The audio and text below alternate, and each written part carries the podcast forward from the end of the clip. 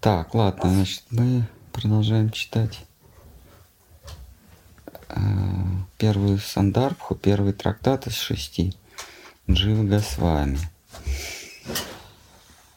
А, он устанавливает, пытается установить наиболее достоверный способ обретения знания. Устанавливает эпистемологии. И он приходит к выводу, что наиболее достоверное знание у нас происходит от э, откровения, от вдохновения. Потому что э, откровение э, воспринимается непосредственно субъектом, но не, но, э, не через э, рассудок, как в случае логики или философии, и э, не э, чувственного опыта, как в случае научное, научного получения знаний. Почему откровение или даршан, то есть непосредственное восприятие, наиболее достоверный способ э, получения знаний, наиболее надежный способ получения знаний, потому что э,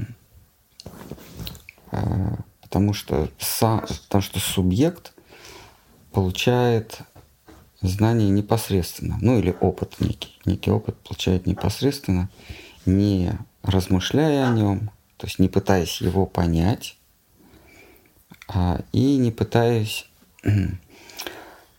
ужать его в рамки пяти органов восприятия. А, ну, возникает вопрос, а вот этот самый познающий субъект, вот кшетра, гья, или постигающий субъект, а, он существует или он такое же нагромождение более простых вещей, как а, ум или как физическое тело. В данном случае физическое тело имеется в виду некое образование, на котором налеплены пять органов чувств. А, тело нам дается для того, чтобы к нему пригвоздить, прикрепить пять мембран. Это, то есть пять органов или пять площадок а, восприятия колебаний. Это слуховые перепонки, это роговица или что там, как у нас глаз видит. То есть нечто, что воспринимает колебания и интерпретирует как, как свет. Да. Это язык, тоже такая мембрана, которая колебания воспринимает как вкус. Соленый, горький, вяжущий. Там шесть, шесть вкусов перечисляется. Это кожа, еще один орган восприятия. Он воспринимает тепло, жар. А, и это нос. Нос воспринимает колебания, которые называются, которые интерпретируются как запах. А, теперь вопрос, а чем, собственно, хуже, почему вы считаете, что вот этот самый познающий субъект, и существует ли он вообще? А, он настоящий, он, или, а, а не чувство и ум. Почему вот именно этот субъект? Но этот вывод происходит из а, первоначальных наших двух постулатов. Первые два постулата, то есть некие утверждения, которые не могут быть подвергнуты сомнению. А, так, так строится любое, а, любое познание – то есть берется некое, нечто, что не подвергается сомнению. Потому что если мы это подвергаем сомнению, то мы опускаемся на более базовый уровень, где все равно мы должны найти то, что мы не будем подвергать сомнению, и уже от этого двигаться. Вот а, первый постулат, не, не, под, не подвергающийся сомнению, это то, что я существую. Потому что, как известно, если предположить обратное, я не существую, то тогда кто задает этот вопрос? Значит, э, поскольку кто-то задает вопрос, значит, я существую. То есть вот тот, кто задает вопрос, существую ли я, это и есть мое я, то есть я сам. Это первый незыблемый э, э, постулат или априорная истина. И второе – это ничто не может произойти из ничего. То есть из ничего ничто не может произойти. Следовательно, если я существую, то я существую всегда. Я существую всегда. Я сейчас не, не пытаюсь понять, кто я такой, а, мои свойства. Но вот этот вот самый я, подвергающий сомнению собственное существование, он существует всегда, потому что если он существует, это следует из первого постулата, если он существует, то он не мог произойти из ниоткуда. Значит, он существовал всегда. Можно ограничиться всего одним постулатом. Я просто ну, э, постулат, что я существую, да, но я просто из него делаю такой предпостулат. А еще один постулат, но можно и первым сам ограничиться, что если я существую, а, то я существую всегда. А почему? Ну, потому что, да, мы все равно возвращаемся к второму постулату и называем это постулатом, потому что я не мог произойти из ничего. Вот, значит, если я существую, то я э, существую всегда, то есть не произошел из ничего. И Соответственно, то есть это уже идет теорема, то есть не постулат, а следствие из постулата. Следующий уже идет теорема.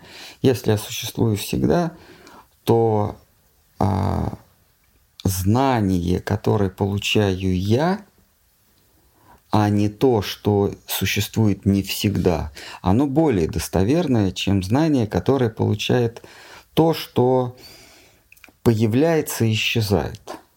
А, я наблюдаю за своим телом, да, тело меняется, оно может исчезнуть, потом снова появиться. А, а, чувства то же самое, они постоянно находятся в состоянии изменения. И только я, кому принадлежат чувства и тело, я неизменен. Можно сказать, ну как же, когда мы засыпаем, то мы то мы ведь не существуем, мы же себя не осознаем. Ну да, но когда мы просыпаемся, мы себя осознаем тем же самым, кто был до того, как мы заснули. Следовательно, я существовал в каком-то в каком-то состоянии. Э, во-первых, я до того, как заснул, осознавал не самого себя, а нечто принадлежащее мне, то есть свои чувства и тело. Потом, когда я проснулся, а, я тоже сознаю не совсем себя, а новое свое тело и чувства. Вот если бы я действительно сознавал самого себя, то у меня бы не было таких провалов, что я, я существую, я не существую. Но то, что когда я, я, я спал, э, это был все равно я, а, подтверждается тем, что до того, как я заснул, это был я. То есть я не мог произойти. Если я перестал существовать в момент, когда заснул, а потом снова появился, то я не мог произойти из ничего. Значит, я в каком-то виде все равно существовал. Вот. Из этого делается вывод, что знание, получаемое мною, а не тем, что принадлежит мне, оно более достоверно.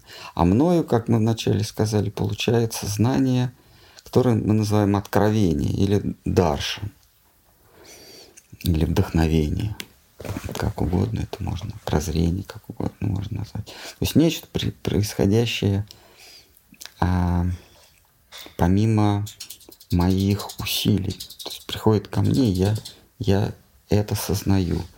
Но я не могу это объяснить, и тем более не могу это сделать а, объектом своего опыта, то есть воспроизвести это. А, мы, по-моему, читали недавно, что кто-то из мудрецов, а, кто-то из персонажей Бхагаватам пытался воспроизвести то, что ему не зашло свыше. Он пытался воспроизвести место, время, обстоятельства.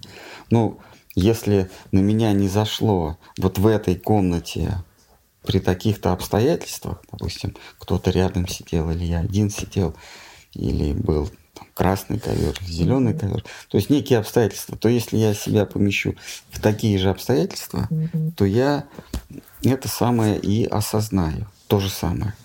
Мне, мне откровение не зайдет. И вот он пытался, пытался,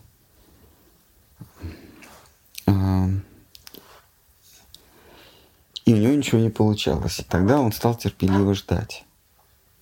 Может быть, это был Брахма. Могу ошибаться.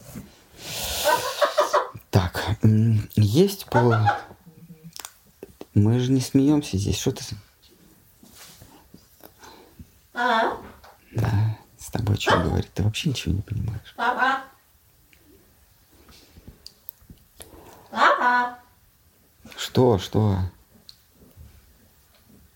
Шо. Шо.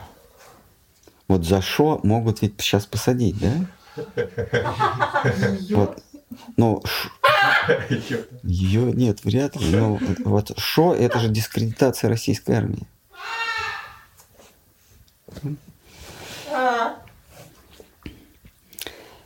Итак, а, если нет вопросов своих нет и быть не может, мы переходим к десятому стиху.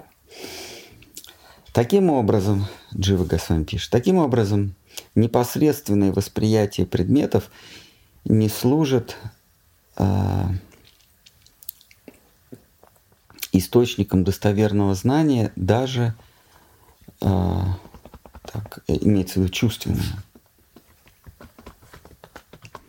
Таким образом, чувственное восприятие предметов – а, непосредственное, а, не служит источником достоверного знания даже о познаваемых а, предметах.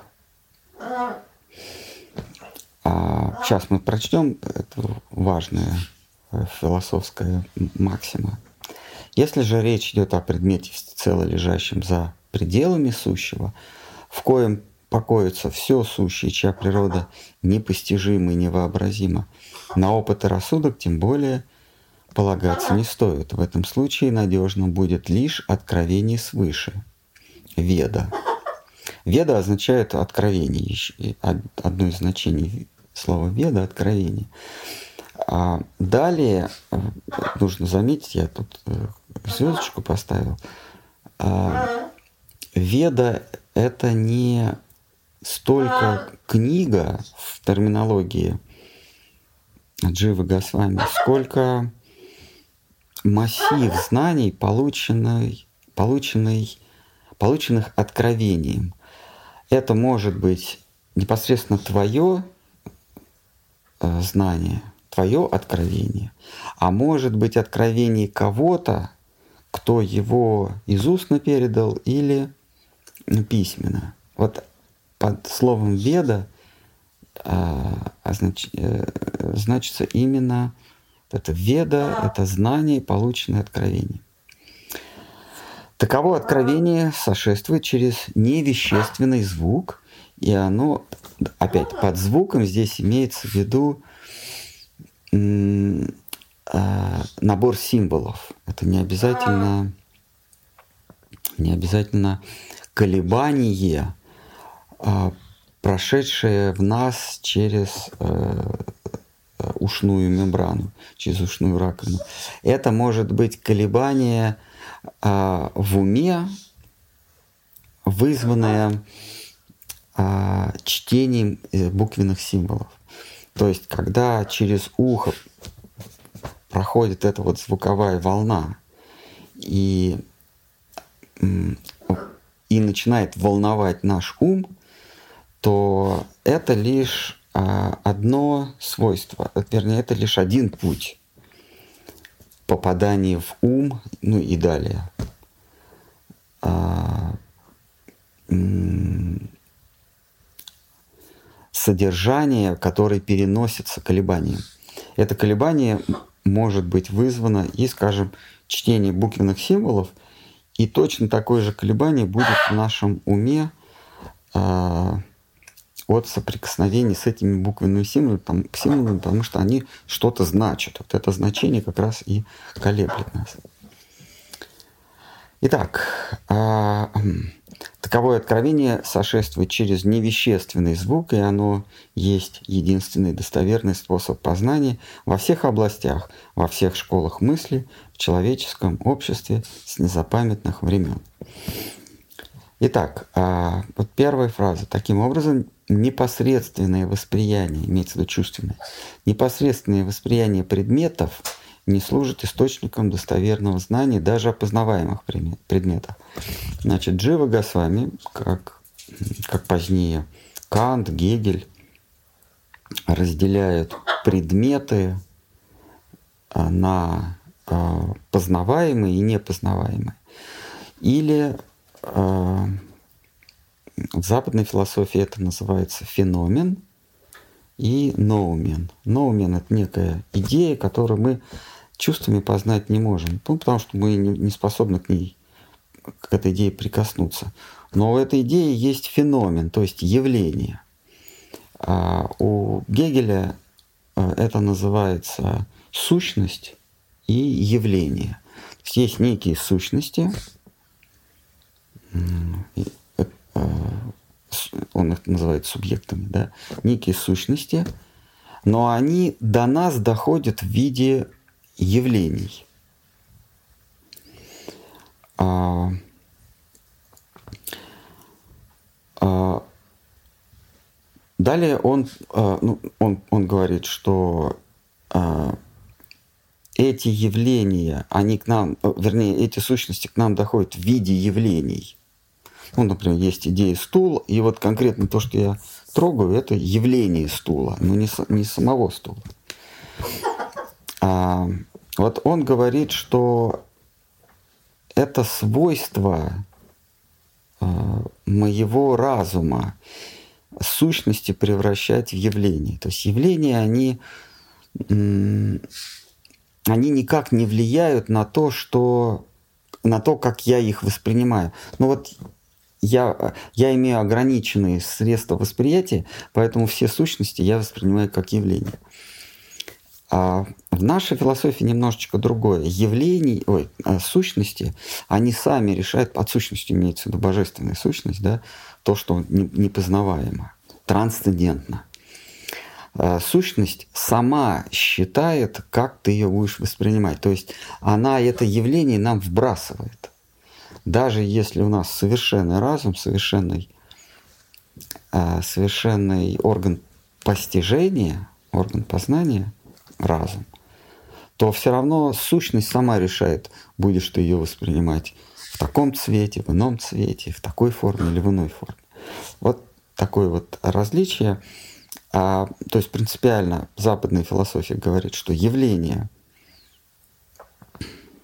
они таковы, потому что мы не способны познать сущность.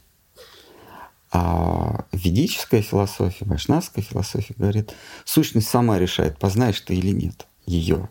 То есть, другими словами, мы оставляем право за этой сущностью, за божественной сущностью или трансцендентной сущностью. Мы оставляем право а, явиться к нам даже как сущность.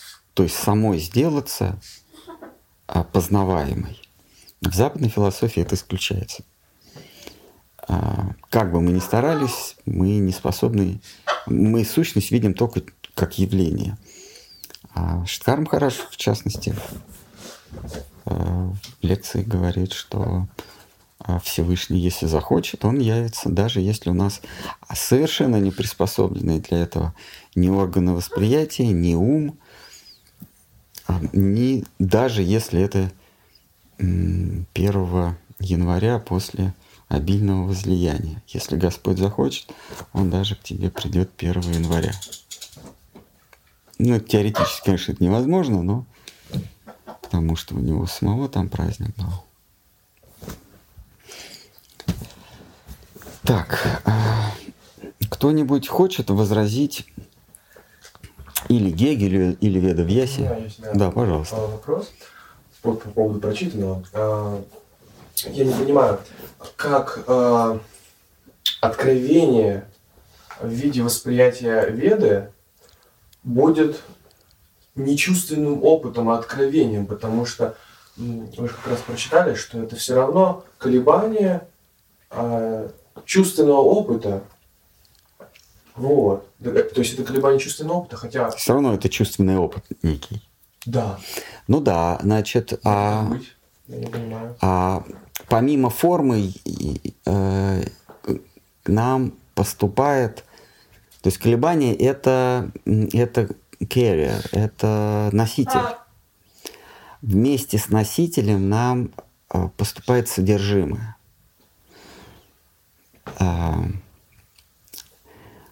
Вот э, содержимое, оно воспринимается непосредственно сердцем.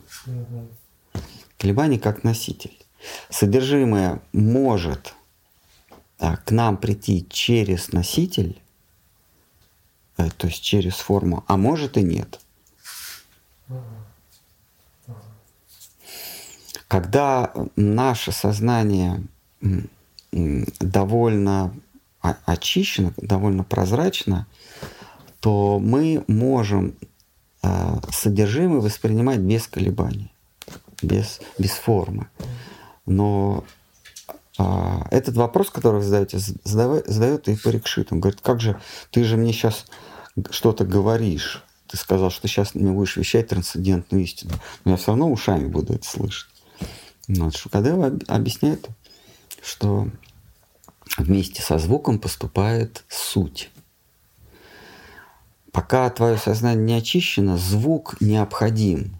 Звук как бы, как бы ам, м, такая подарочная упаковка, она нужна, чтобы раскрыть и увидеть сам подарок. Но если твое сознание чисто, то ты можешь подарок без упаковки получить. Как с едой. Мы можем... А, еда — это, это источник энергии. Мы поели, и мы зарядились энергией. Но энергию мы можем получать и без еды. А, Но для этого нужно иметь какие-то какие свойства. А, ну, потому что энергия это прана, жи- жизненный ток. Жизненный ток можно получить э, вот из, э, из неба. То есть вот это напха или небо это безграничный источник жи- жизненной силы, жизненных токов. Эм, Как вот пища, вот считается, что пища, она содержит в себе прану и апану. Апана это вот масса, форма. Если в ней нет, э, если в ней нет э, жизненной силы, вы сколько бы этой апаны не ели, вы сил себе не прибавите. Вот, э, вот какую-нибудь буханку хлеба вы можете есть, а сил у вас все равно не будет. А можете съесть там, семечко от яблока, и у вас появятся силы. А, то Точно так же а, содержание, оно может непосредственно, это есть самый даршан или веда. Она приходит, веда приходит, минуя упаковку, минуя звук или минуя буквы. А, Как э, однажды а, ученики Сарасвати Такура пожаловались на Шиткару Махараджа. Они сказали, вот мы веды читаем, да, а, а Шидхар с вами, он читает э, газеты. Сарасвати Такур сказал, что он в газетах э, видит больше, чем вы в ведах. Потому что он воспринимал непосредственно. За каждым явлением он видел, э, видел игру прекрасного абсолюта.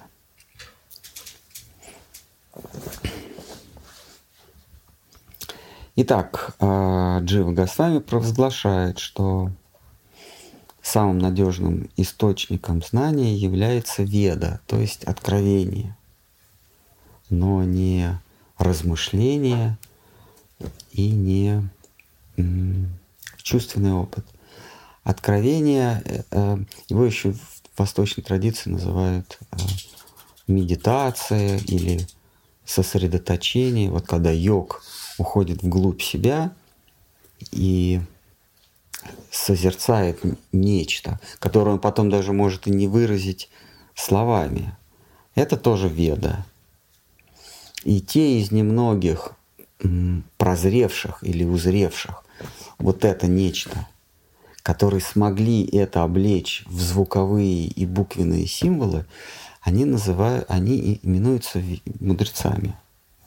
Риши, Муни, а, они смогли это сделать.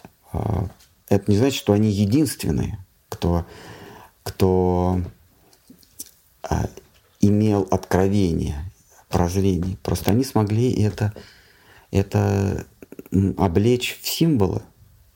С помощью этих символов мы можем прикоснуться к тому, что им открылось. И Вьяса Дева, который записал Веды, он поставил изначально перед собой задачу среди всего массива знаний вычленить, выцедить то, что было получено путем откровений. И он обнаружил шесть, э, шестерых мудрецов, э, знания или наследие которых было получено не путем размышления на основе опыта и не путем наблюдения за вещественными предметами, а путем глубокого ухода в себя или ну, некой, некой божественной, божественного откровения, вдохновения.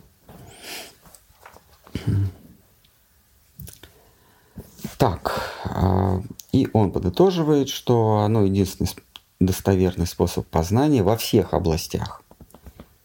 То есть даже если мы хотим познать предметы окружающего мира, то наиболее достоверный способ познать предметы окружающего мира, а, как правило, они а, собраны в Адхарва-веде.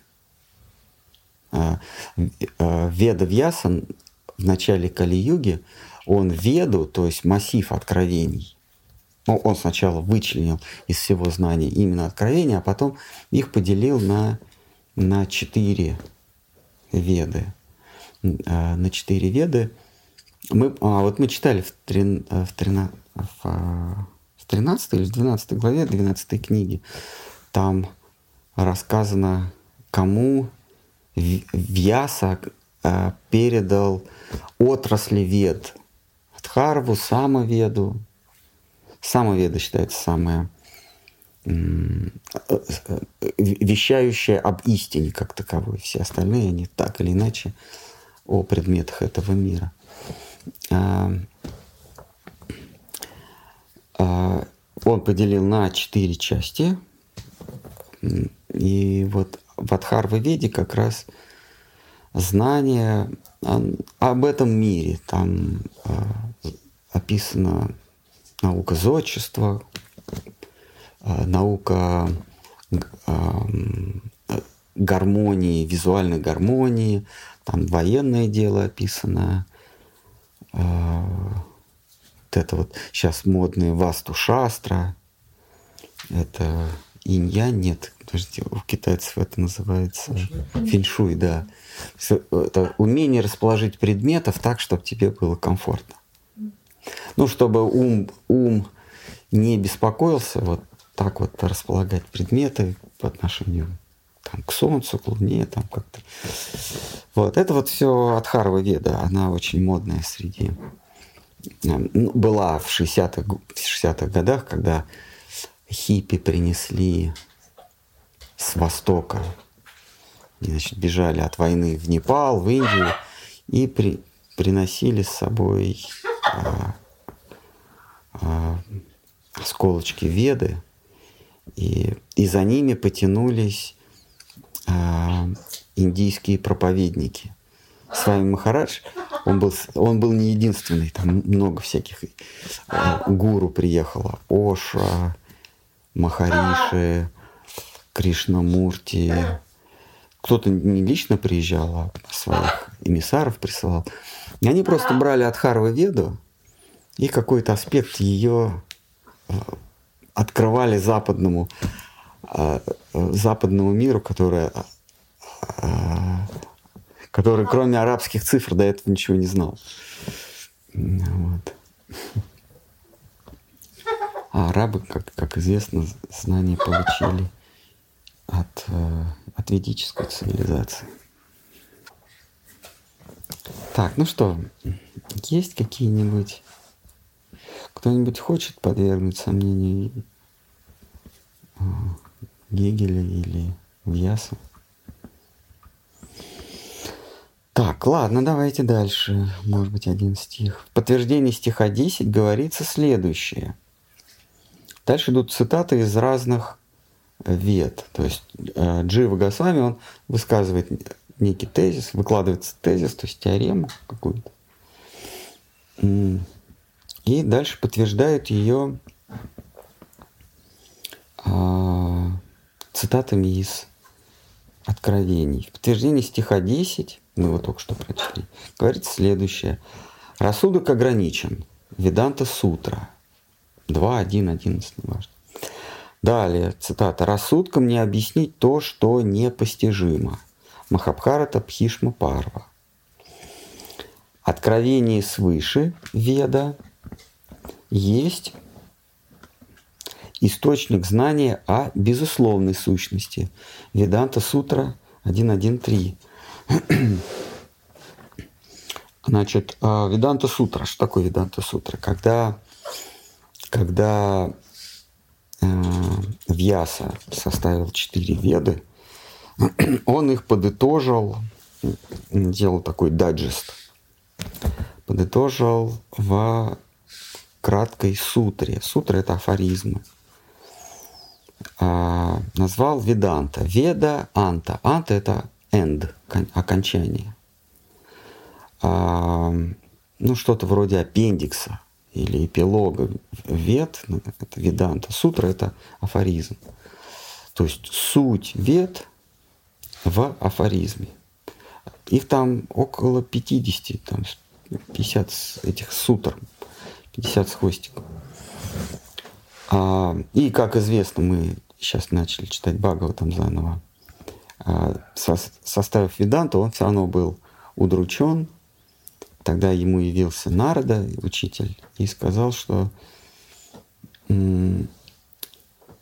а, разумом, а, работа разума не приведет тебя к счастью. Ты можешь максимум чего достичь работы, рассудка. Это свобода. Но счастья ты не достигнешь. А несчастен ты, потому что не, не, не постиг счастья, не обрел счастье. Тебе нужно заново подвести итог не в Веданте, а заново подвести итог э, ведам. Пусть это будет а, да, Вьяса говорит, а давай я сейчас, пока это еще не издано, пока только в типографии, но тираж я не забрал, я могу все это уничтожить. Народ говорит, нет, а, а, погром так погром. Как в том еврейском анекдоте, да, когда стук в дверь, еврей, кто там? Открывай, это, а, это бойцы а, Михаила Архангела такие э, черносотенцы, такие, которые погромы устраивали в, в дореволюционной России. Он говорит, а кто вы, что будете делать? А мы дом твой сожжем, тебя изобьем и изнасилуем твою дочь Сару. Он такой, делайте что угодно, только Сару не трогайте. Нет, папа, погром так погром. Мы пришли погром устраивать. Вот, значит, Веда Яса говорит, а я сейчас могу все аннулировать.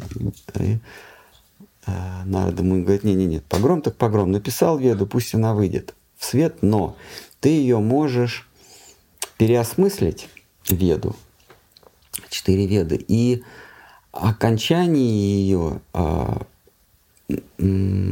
изложить в другой книге, а, то, что мы называем Шимат Бхагаватам. Он не, а, он не, не диктовал название, он просто а, из Нарда Муни прочел 10 строчек, а, десятистишие, вернее, 10 шлок, русская строка происходит от шлока. Он прочел вот это 10, 10 э, э, строк, из которых э, была сделана Шимат Бхагавата, Шимат Бхагаватам, и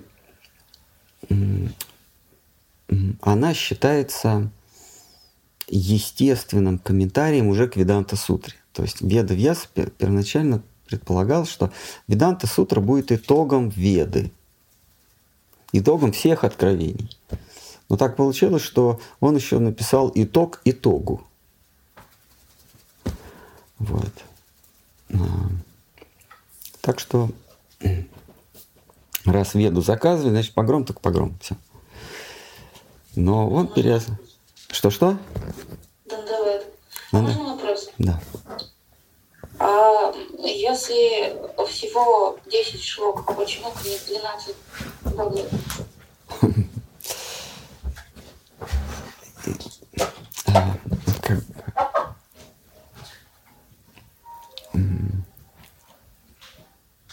Ну, я, ну вопрос, конечно, вопрос, конечно, поддых.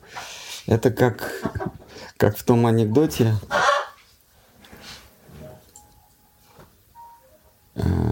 Если Тургенев написал Муму, почему памятник поставили Пушкину?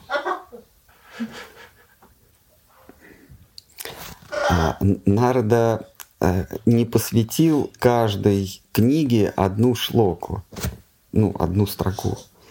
Нарда а, подвел итог, на, или, или, так сказать, он набросал тезисно, а тезисно, чему должна быть посвящена следующая книга Шри Бхагавата. А, а, она должна быть посвящена а, безусловной красоте. В ведах вообще ничего не сказано про красоту. Э, в ведах сказано про пользу, про истину, про свободу, про что угодно, кроме красоты. А ты должен э, поведать о красоте. Поэтому даже нет. Если не Толстой написал Муму, почему памятник поставили Пушкину? Вот так вот. Вот вот так бы я ваш вопрос переформулировал. Спасибо. Так, ну что, давайте на этом. А, нет, значит, а, мы продолжаем. Тут еще два, две цитаты. «Откровение свыше Веда есть источник знания о безусловной сущности». Веданта Сутра.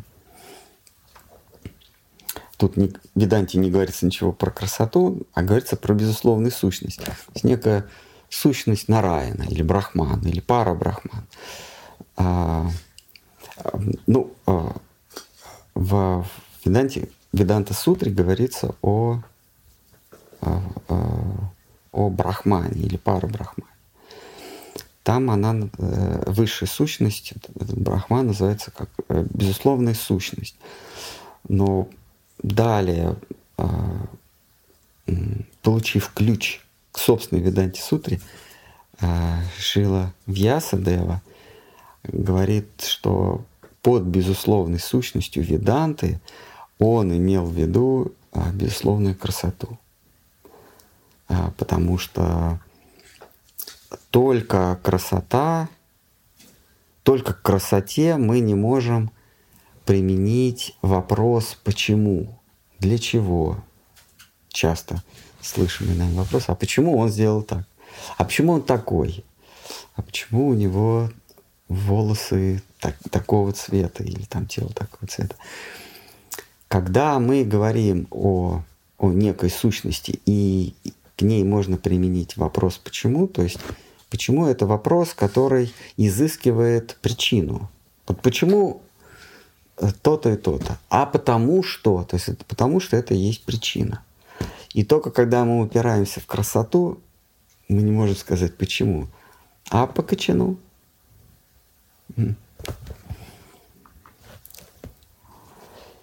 А, так, а, итак, следующее из э, Шабда Праман. Откровение свыше есть постижение через услышанное. То есть э, откровение свыше. То есть э, откровение есть э, соприкас... Э, это прикосновение к содержанию через форму звука. Но это говорит шабда бра, а, бра, а, прамани. Шабда это звук. То есть это, это писание, а, разлагающее по полочкам, раскладывающее по полочкам такую сущность, как звук. Все, там все про звук. Значит, откровение свыше есть постижение через услышанное. Просто тогда только через звук было постижение. Так, и, наконец, э, цитата из Бхагавата Пураны, из Бхагавата. «А, «Для праотцов богов и людей, Господи, веда – Твое совершенное око». То есть это орган зрения. «Ведаю зримо то, что недоступно чувствам и разуму. Она направляет к высшему благу. Бхагавата Пурана. А под высшим благом имеется в виду Бог. То есть вообще Бог такое, такое сокращенное, современное христианское слово, которое означает, ну, у греков это называл тео. А тео это означает высшее благо. Теософия – учение о высшем благе. А, мы просто, ну как часто бывает, когда какая-то редуцированная, сокращенная форма а, сложного понятия замещает собой само сложное понятие, мы уже забываем а, развернутую форму этого понятия и оставляем Э, только сокращенный, допустим, Бог, да, а потом мы забываем, что это означает. Бог, Бог, Бог. Нам начинают рисовать там, бородатого дяди на облачке или свет, выседающий на троне,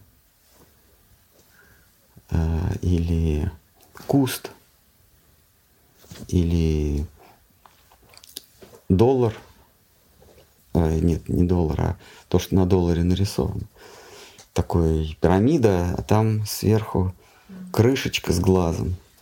Или глаз, да? Вот. А, и все, вот Бог. Вот.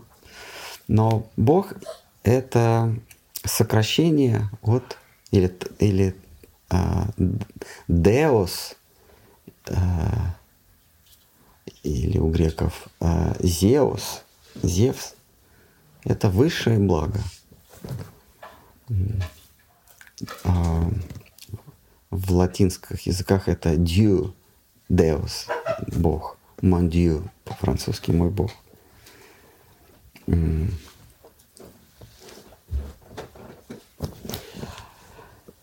А, ну, как слово бомж, да, изначально это было длинное такое, э, без определенного места жительства.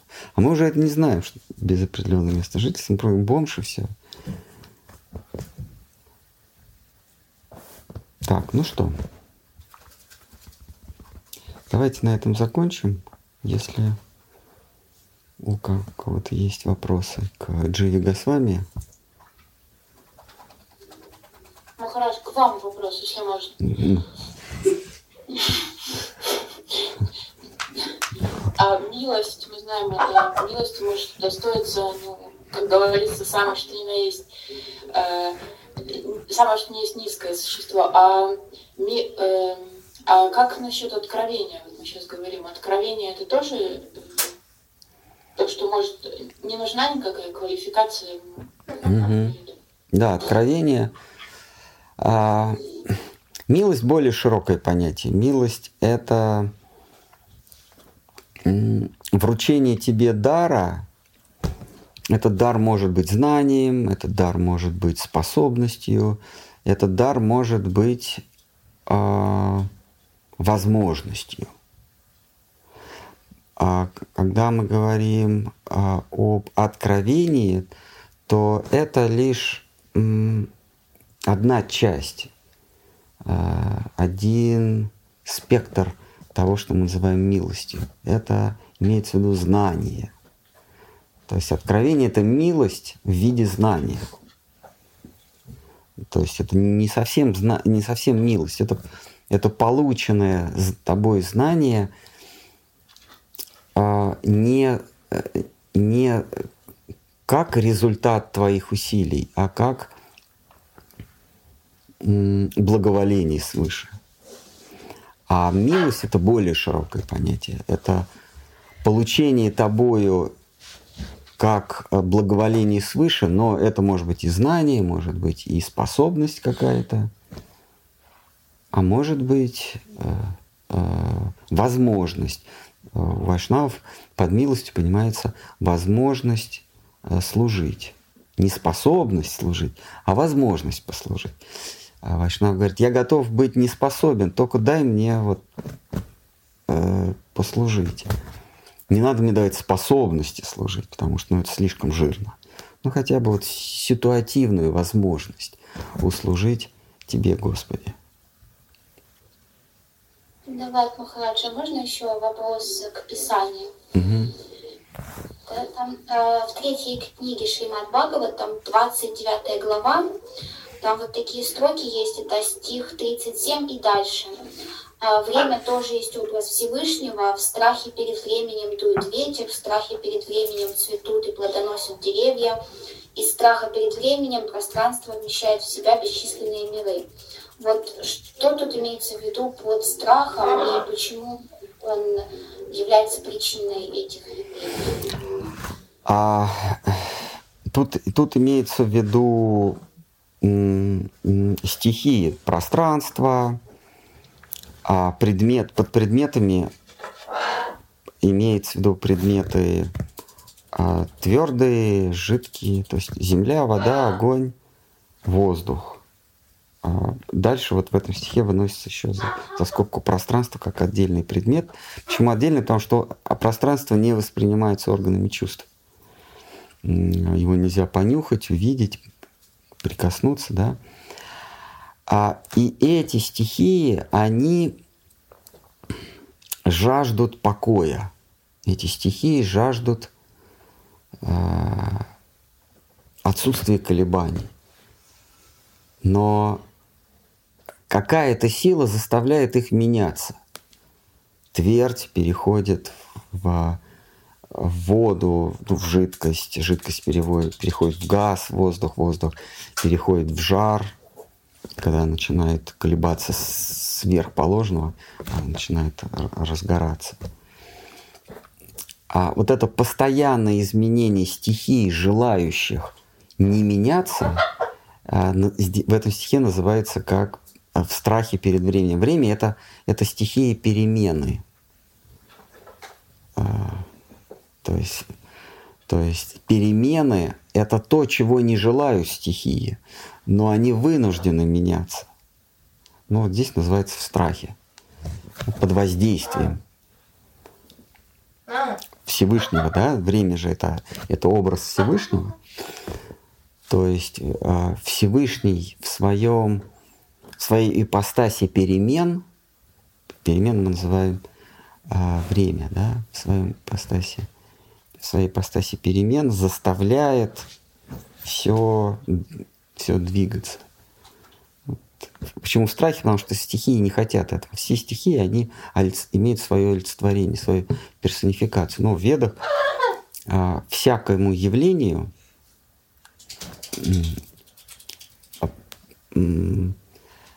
а, всякому явлению, явлению приписывается личность, личностный аспект. То есть то, что мы с вами воспринимаем как безжизненные, как, как безжизненный объект, в своей первооснове имеет сущность. То есть любое явление есть отражение сущности, а сущности они личности. Мы просто не видим эту личность. За огнем, э, вернее так, за языками пламени мы не видим личность огня, мы не видим огня. За твердью мы не видим землю, ли, го, э, или бху, бхуми, мы ее не видим, мы, воспринимаем как, как э, твердь. На самом деле это явление бхуми Деви. Точно так же за ветром мы не видим ваю, воздух. Вот. В этом смысле страхи. Они не хотят меняться, им хочется э, этим стихиям успокоиться, но они вынуждены переход... перетекать. Даже твердь, она перетекает из одной своей формы в другую. В страхе перед временем. Угу. Кто-нибудь еще хочет срезать оратора? В переносном смысле. Надо здесь поножовщину устроить. Есть еще один вопрос. Мы вчера читали э, статью Сарасвати Такура, которая называется «Вайшнавизм. Истинный и И там вот есть раздел, называется «Вишну», и э, такие строчки а Вишну, верховная всепроникающая душа, дает жизнь и значение всему, что есть. Он высшая, неоспоримая истина, лишенная иллюзий везде и во все времена. Он сад вечный, чит всезнающий, Ананда, всегда блаженный и полностью свободный. И у меня просто возник вопрос, может, неправильно поняла. А, мы вроде про Кришну так говорим, ну, да? Сарасвати такое он упрощает здесь, э, э, э, потому что Кришну тоже называют Вишну. Тут, тут он Вишну рассматривает во всех аспектах, кто, кто незыблемый, кто становится множественными частицами сознания, становится незыблемым, э, потому что сам Вишну, он еще, он же ведь и перемещается, это Вишну в обличии Брахмана, в аспекте своем Брахмана, он незыблем, потому что он везде. Куда ему двигаться, если он все и везде? А вот его локализация. А, Вишну, он уже э, на, на городе перемещается. Он, он может воплощаться, менять свои обличия. И он же является проекцией Кришны. Как мы в Бхагаватам читаем а, а, стих, что же сделали эти а, а, эти молочники, эти, эти пастухи, что у них Вишну, то есть Верховная Истина, ползает на четвереньках по по двору.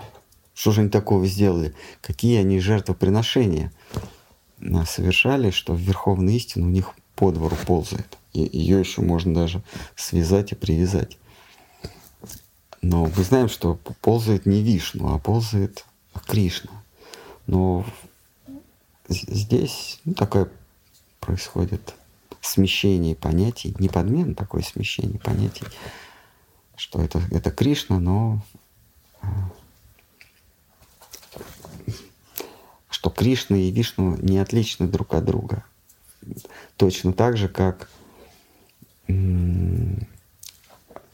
а, отражение не отлично от оригинала. Потому что отражение есть оригинал. Просто так, так, так глядится.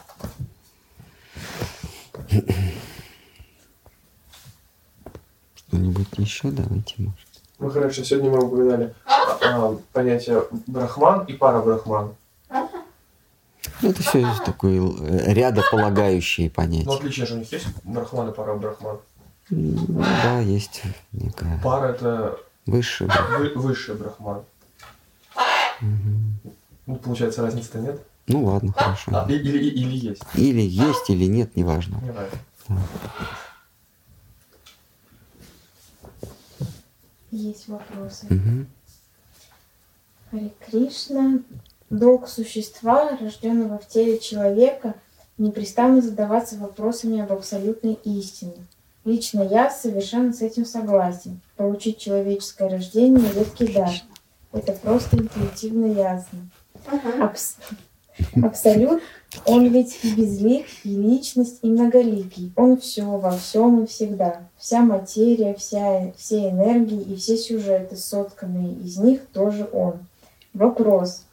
Но ведь тогда получается, что играющий во Вриндаване Кришна – это только одно из персонифицированных настроений господина абсолютного всего, и отношение с абсолютом там – это некая божественно совершенная любовная иллюзия – Значит, в исходном смысле интенсивное любовное переживание в этой игре – это желанно и всесторонне прекрасно, но все же не совсем таки познание Абсолюта. И значит, Вриндаван не конечная станция в этом вечном турне. Как бы нам на этом уровне не хотелось теологической конкретики и определения. Я согласен. м, э, Кришна — это не конечная станция, и дай Бог, ищущий найдет что-то более высокое. Но, но как, как э, мы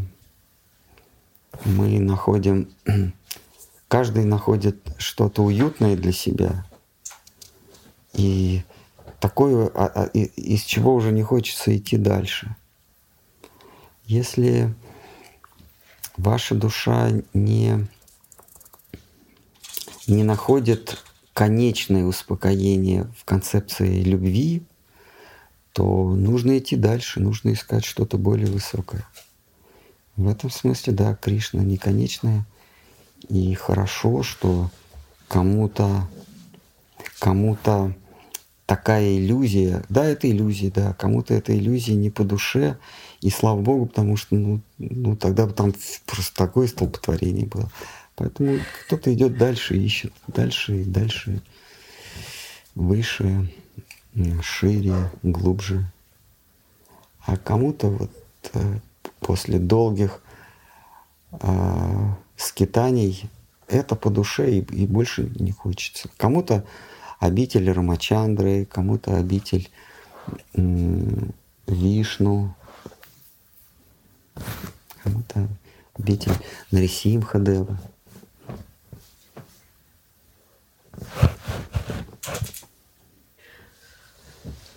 Вы не плачьте, Алиса, еще будет двадцать- и 24 год. Год. Вопрос.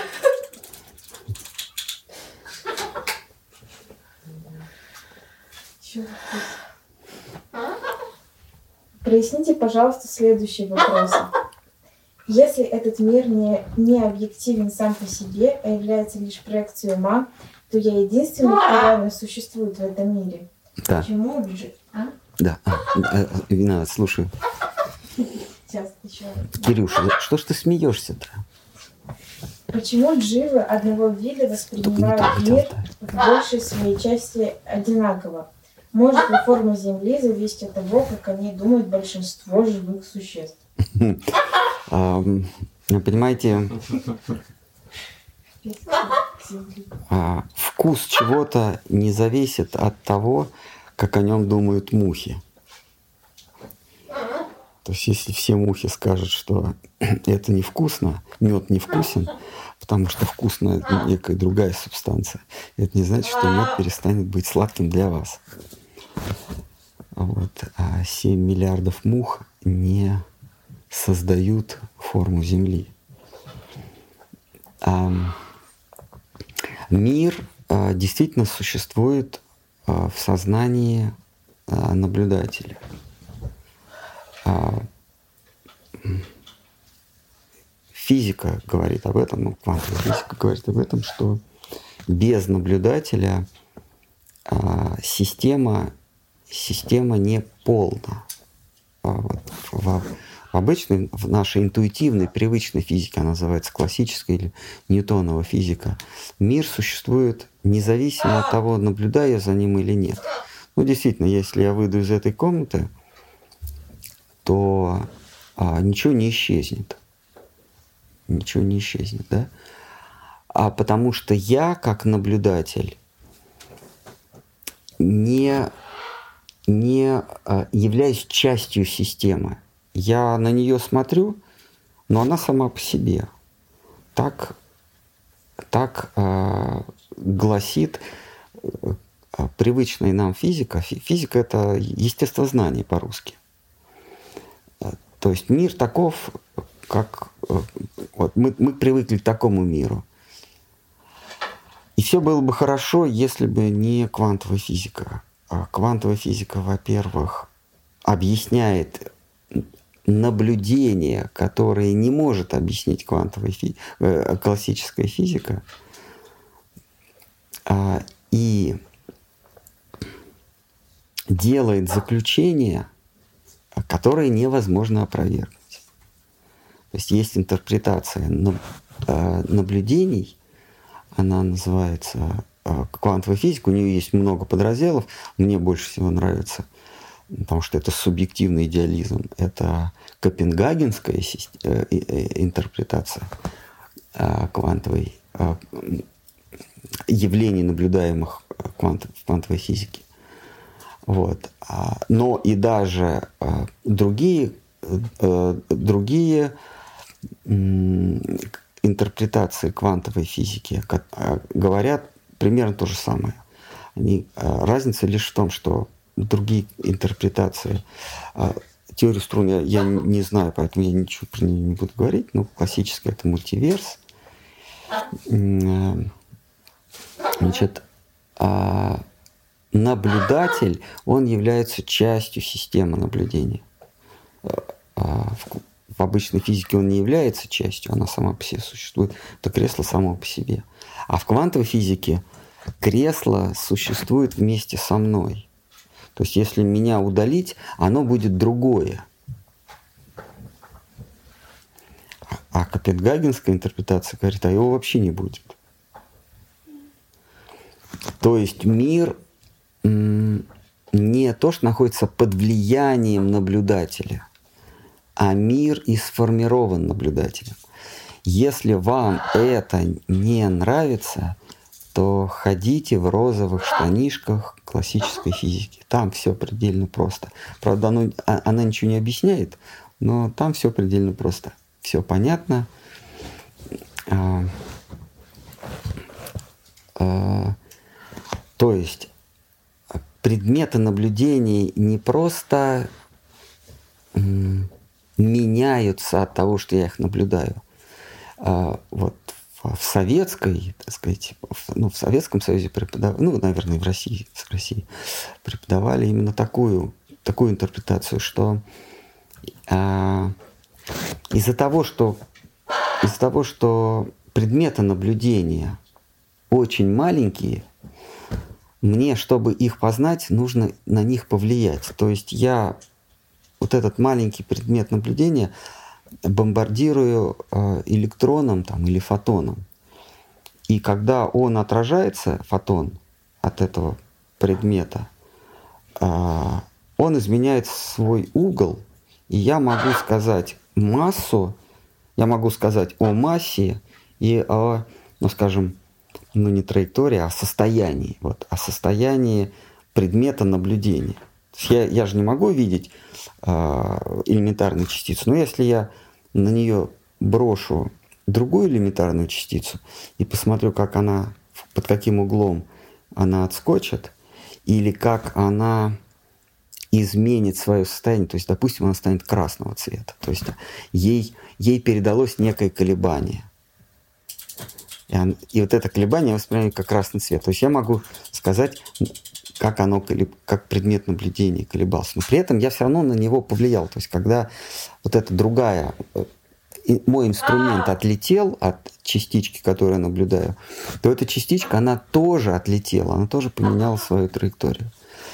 В привычной нам физике такого нет. Я посвятил э, фонариком на дерево, и дерево не отскочило. На самом деле отскочило, просто я этого не заметил.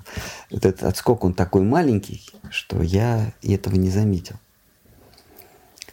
Он, но когда мы берем, когда мы говорим о маленьких вещах, то я посветил, и, и вот этот предмет отскочил. Так, так одна, гласит одна из интерпретаций. То есть она говорит, что если вот в Ютубе будете слушать вот российских корифеев квантовой физики, они будут говорить, что мир, он все равно существует независимо от нас. Просто когда мы начинаем его на квантовом уровне, на элементарном уровне исследовать, он меняется просто по факту исследования. А если мы его не начинаем исследовать, ну, он какой-то. Просто, э, просто я его не знаю. А когда я его узнаю, он изменился, да. Но при этом все равно я являюсь частью системы. Копенгагенская система, э, э, интерпретация, которую, которая корнями уходит к Нильсу Бору, одному из основателей а, квантовой физики. А, его, а, он как раз вот он воевал с, с тремя, с, с еврейским заговором, с, с, с семитским заговором, с сионистами. Это был такой Подольский, Розен и Эйнштейн. Эйнштейна больше знает. И вот три еврея, они набросились на Нильса Бора. Ну и что, что он, ему, ему нравилось а, политическое устройство Германии. Ну и что? Это же не причина э, бороться с копенгагенской системой, э, копенгагенской интерпретацией, правильно? Вот. Так вот, Нильс Бор э, и вся и Копенгаген, он, он сам э, э, датчанин, да, а он говорил, что нет, нет, не то, что я меняю, э, меняю предмет наблюдения, фактом наблюдения, а никакого предмета и нет. Его не существует. Я его произвожу на свет, когда у меня возникает желание что-то исследовать. Вот как. Совершенно безумная идея. И э, а, вот этот спор Эйнштейна, он начался с 1935 года и закончился со смертью Эйнштейна в 1955. То есть 30 лет они воевали. Осторожней. Они, они воевали. А, и вот эта вот безумная идея оказалась верной, и Эйнштейн оказался неправ, к счастью к счастью, на радость нам, субъективным идеалистам, которые говорят, что мир только в твоем сознании. А благодаря а, а, англичанину Джону Беллу он доказал, что мир существует только в моем уме. Вернее так, а, мир появляется, когда наблюдатель решает замерить мультиколебания. И интерпретация этих колебаний и есть то, что мы называем объективным миром. То есть миром как объект. Объектом.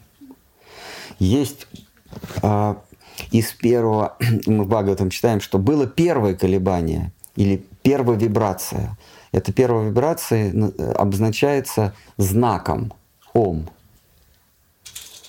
В знаке Ом, э, как, как в физике есть э, световая волна или монохроматическая волна, то есть такая стоячая волна, в которой умещаются все волны.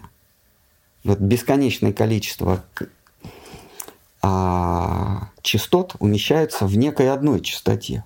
Это такая, она называется стоячая волна или волна света.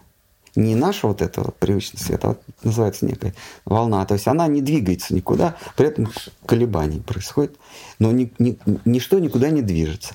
Это как, если в, матема, э, в математике взять, это бесконечность. В бесконечности а в бесконечности все числа. Так же, как вот в этой монохроматической волне, все колебания. И только я, как наблюдатель,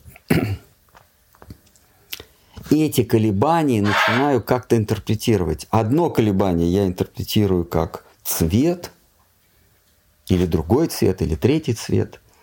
Значит, есть не, некоторые я, которые эти колебания интерпретируют как 30 миллионов цветов. Они, а есть такие, такие наблюдатели, которые всего 30.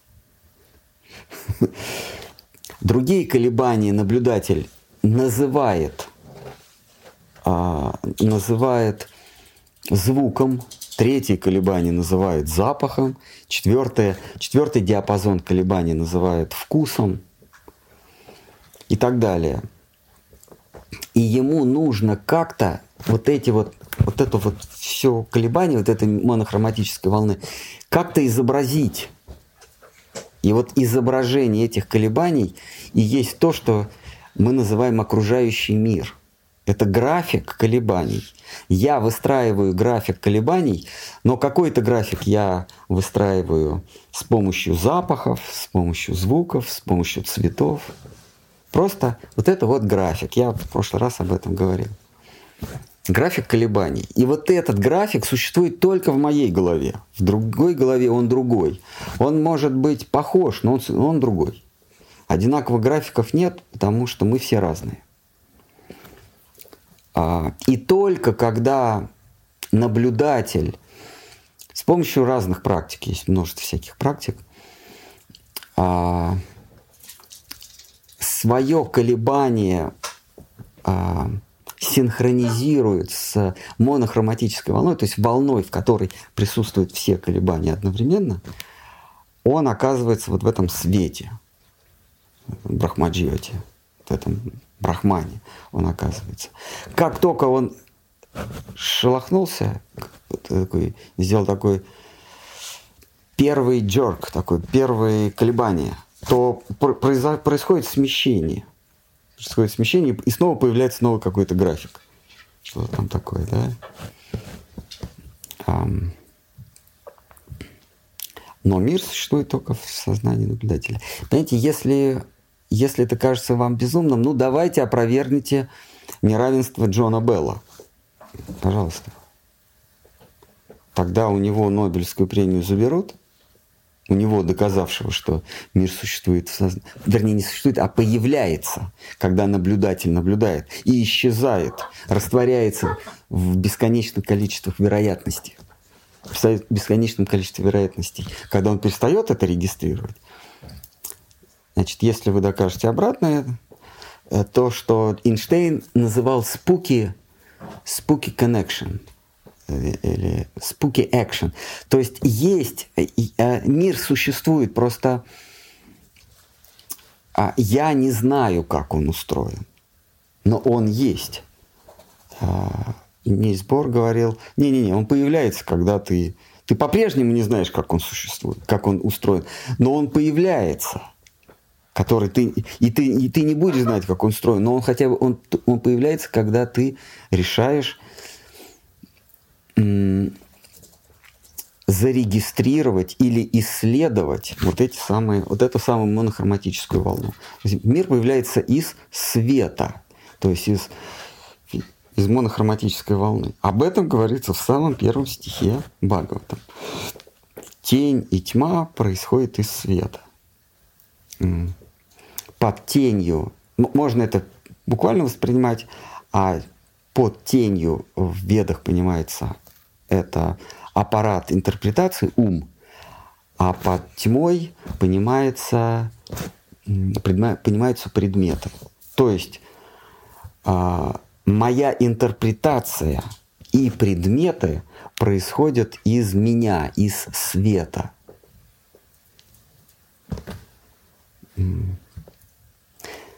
Какой еще можно пример? А, можно пример с, с летучей мышью ну, наглядный пример, да, летучая мышь, как она мир видит? Она же видит не как мы, да, ну, наверняка, я просто уже не помню. давно, может, а может и недавно, ну, память отшибла. Но как, она, как она мир этот воспринимает? Она испускает ультразвук или что она там, да, как, ну, какую-то волну из какого-то своего органа. Она выпускает волну, и это когда эта волна отражается, она это видит. Но видит она не, не что-то, а она видит отражение. То есть для нее мир это, это вот отражение э, испускаемых ею, э, ну пусть это будет ультразвук, да? Она окружена отражениями. Тебе вопрос, а что она видит? Она видит сам предмет или она видит отражение в своем уме э, импульса, который сама же испустила? Она живет в мире отражений испущенных, импульсов, испущенных от нее. Вот теперь вопрос, а мы чем отличаемся от, э, от летучей мыши? То, что мы видим, это то, тот же самый импульс, отраженный от чего-то. Он отражается, и мы, наш мир, почему мы, мы живем в то, каждый живет в собственном мире, потому что каждый испускает свою, свой импульс. Летучая мышь, свой импульс, барсук, вернее, енот, извините, э, свой импульс, э, человек и так далее. Каждый испускает свой импульс. А, и живое существо, которое находится в меньшем, э, в меньшем состоянии колебания, этих существ называют брахманы – они такой импульс испускают, который ближе всего к тому, от чего он отражается. Но мы не знаем, от чего он отражается. Но понятно, что он от чего-то отражается. И вот это что-то, это есть истина. То есть это есть тот, от кого свет и зашел. Свет не сам по себе колеблется, но от какого-то источника. То есть Наш мир — это отражение импульса запущенного и импульсов, запущенных нами в истину. И вот и эти отражения формируют график, ну или формируют некую картинку звуковую, а, а, а, запаховую, зрительную. Вот мы, мы находимся в таком в коконе из собственных отражений. И они еще интерпретируются. Проблема в том, что они умом интерпретируются. Это еще больше искажается. Поэтому да, мир а, существует только в нашем сознании. В сознании не нашем, не в человеческом, в сознании наблюдателя. Вот это мое человеческое тело, это тоже интерпретация некого, неких импульсов, отраженных от истины. То есть я не человек, я наблюдатель. А, а, теперь про форму Земли. Понимаете, мы высказываем, ну вот я сидящий здесь, я высказываю две точки зрения. А, их может быть множество, но мы пока две выдвигаем, что Земля плоская, и Земля это каменная глыба с лужами на поверхности, летящая в, в, э, в бескрайном в темноте в какой-то, да, освещенной, освещенной э, звездами. Если есть какие-то другие варианты, ну давайте их обсудим, пока у нас два. Либо Земля это плоская, так, так гласят веды. Э, веды и предания какие-то, слоны, там есть еще черепахи и прочее, прочее. Либо это вот каменная глыба с лужами на, на, на поверхности. Ну почему? Потому что она 13 тысяч э, в диаметре, а самая глубокая 8 километров. Ну, лужа. Самый глубокий, глубокий океан, сколько там, 8 километров, да? Марианская впадина. Ну, можно сказать, лужа, да? 8 по сравнению с 13 тысяч. Вот такой вот камень, камень с лужей летит где-то. Теперь, а, у нас есть два тезиса. а, мы можем эти тезисы, эти высказывания рассмотреть с разных, с разных позиций. Первое, с научной позиции. Второе, с, с точки зрения логики. И третье, с точки зрения откровения. Я предлагаю рассматривать с научной позиции. А, два этих тезиса. Земля круглая или плоская с научной позиции. Потому что можно, конечно, с точки зрения логики, но наша логика все равно упрется в опыт, то есть опять в, научную, в научный путь познания. И потом логика, она все-таки исследует не предметы, то есть на, э, логический или философский способ познания, исследует Э, объектами исследования делает не предметы, а понятия. И поэтому э, разбирать Земля плоская или шарообразная с точки зрения понятий, ну, проблематично, понятийно. А, а с точки зрения откровений, ну, тем более, потому что вы мне скажете, что вам пришло откровение, что она круглая, а мне пришло откровение, что она плоская.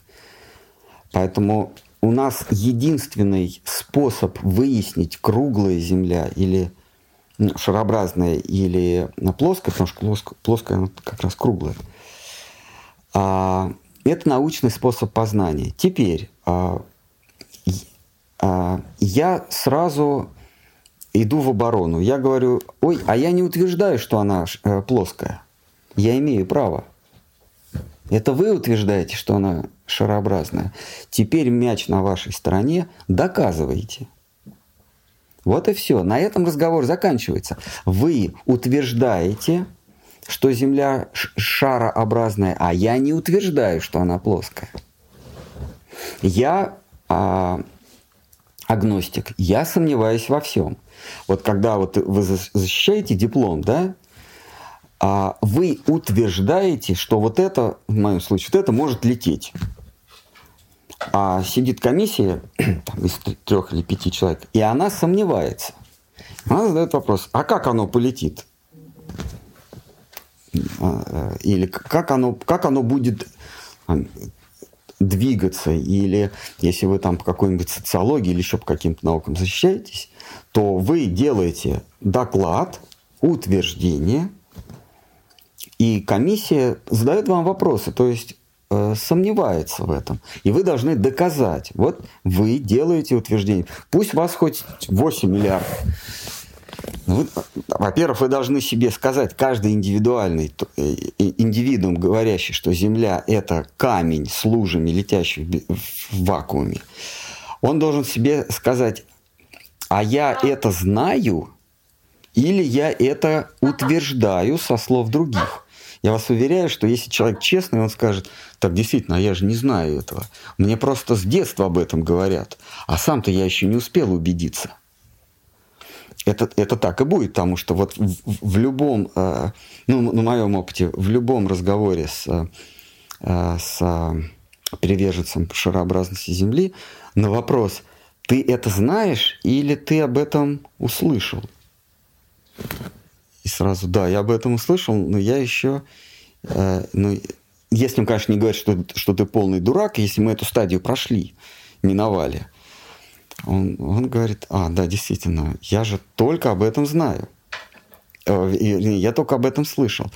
Так вот, теперь мяч на вашей стороне вы должны доказать. Доказательств у нас есть несколько. Прежде всего, это непосредственно, непосредственно ткнуть пальцем.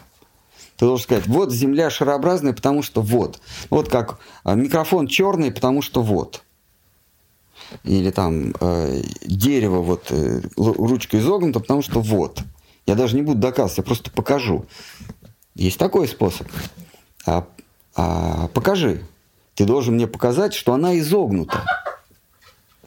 И вот мы с вами выходим на берег океана, ты тыкаешь, а, а горизонт ровный.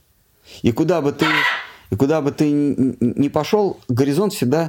Horizon, кстати, э, это греческое, а горизонт, да, это греческое а, слово означает ровная линия. Horizon означает буквально с греческого, древнегреческого, ровная линия. Тебя вообще не спрашивают, ты даже не понимаешь, о чем идет речь.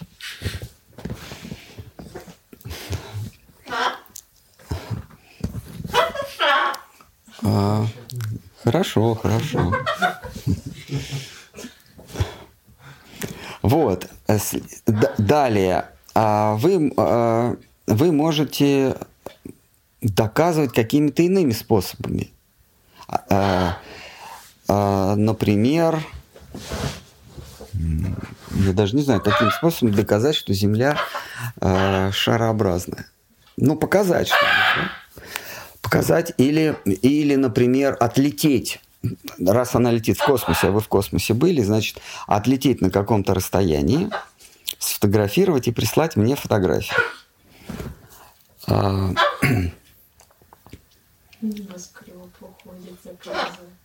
вот, вот, вот, вот, да, правильно, да, Оля говорит. Или а, а, самый, надеж, самый надежный способ доказательства – это выйти в море, а, включить камеру и направить на береговую линию, на скайлайн какого-то, какого-нибудь крупного мегаполиса. И отдаляться от небоскреба и наблюдать за тем, как а, небоскребы постепенно уходят за горизонт. Вот они постепенно уходят, пока не скроются. И этого будет достаточно. То есть это, это инструментальный способ доказательства. Этого будет достаточно, чтобы доказать, что Земля шарообразная, потому что ну, объект уходит за горизонт. И этого вы тоже сделать не сможете. Потому что все видео, все а, кино, видеоматериалы говорят о том, что а, показывает нам то, что предметы либо видны полностью вместе со своим подножьем, либо их не видно вообще, потому что они не за горизонт ушли, а они стали маленькими. А когда вы увеличили, э, э, это, э, приблизили через зум, то эти предметы снова выплыли. И снова выплыли, выплыли полностью. Это возможно только если вы имеете дело с плоскостью. Если вы имеете дело с curvature, с, с изгибом, то у вас предметы будут уходить. Далее. Далее а, можно, например, доказать, что Земля шарообразная с помощью GPS. А, то есть с помощью есть так, такой очень точный, есть очень точные приборы GPS. Значит, а, если Земля шарообразная, например, два объекта находятся на расстоянии, а, на расстоянии а, 3000 километров друг от друга, там уж точно должен быть изгиб. 3000 километров, там вот небоскребы вот так вот будут. Берем две большие-большие башни, какие-нибудь там 100-метровые, где-нибудь Дубай и Малайзия. Да? Значит, если Земля шарообразная, то э, расстояние между э, верхушками небоскребов и первыми этажами должно быть разное. Есть очень точные э, GPS. Ну, на самом деле GPS это не спутники, а это э, стратосферные шары. А, значит, расстояние между верхушками должно быть больше, чем расстояние между первыми этажами, между фундаментами этих зданий. Опять не задача. А, есть а, в Ютубе можете посмотреть эксперимент, когда два, э, два высоких объекта, два небоскреба а, Значит, и э, проводится эксперимент, замеряют расстояние между верхушкой и первым этажом. И расстояние абсолютно одинаково, там, с точностью там, до нескольких сантиметров. А они должны вот так вот разойтись. И, наконец, и, наконец, если Земля шарообразная, то а, на северном, а, то на северном, в северном вернее, в южном полушарии должен быть полярный день. существует в северном полушарии за полярным кругом полярный день, когда вы 7 дней в году с 15 по 22 июня наблюдаете Солнце над собой, оно не, оно не заходит за горизонт. Да? Есть такой, есть в, в, Ютубе сколько хочешь. Там любой турист едет в Финляндию, в Норвегию.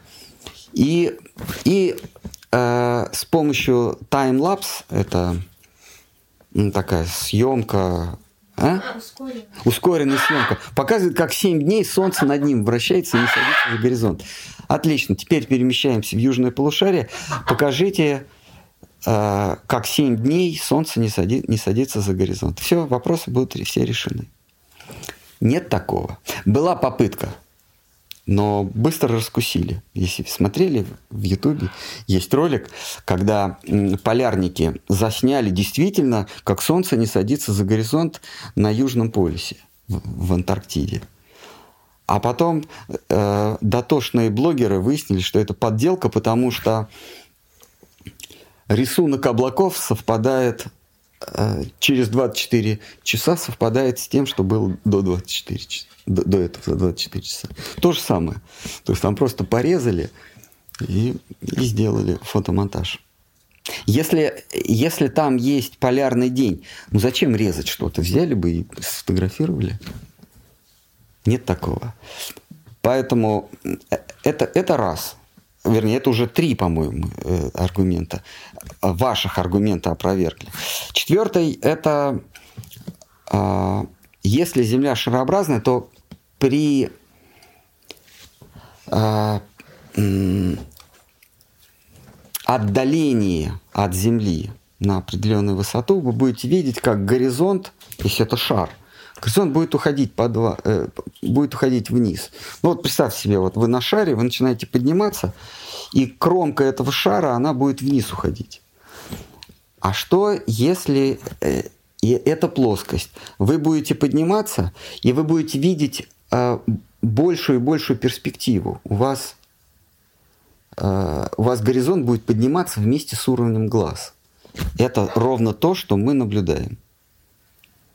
Есть э, ролик 58-59 э, годов, когда э, делали испытательные полеты к самолету X-15 американскому. Он поднимался на высоту 104 километра.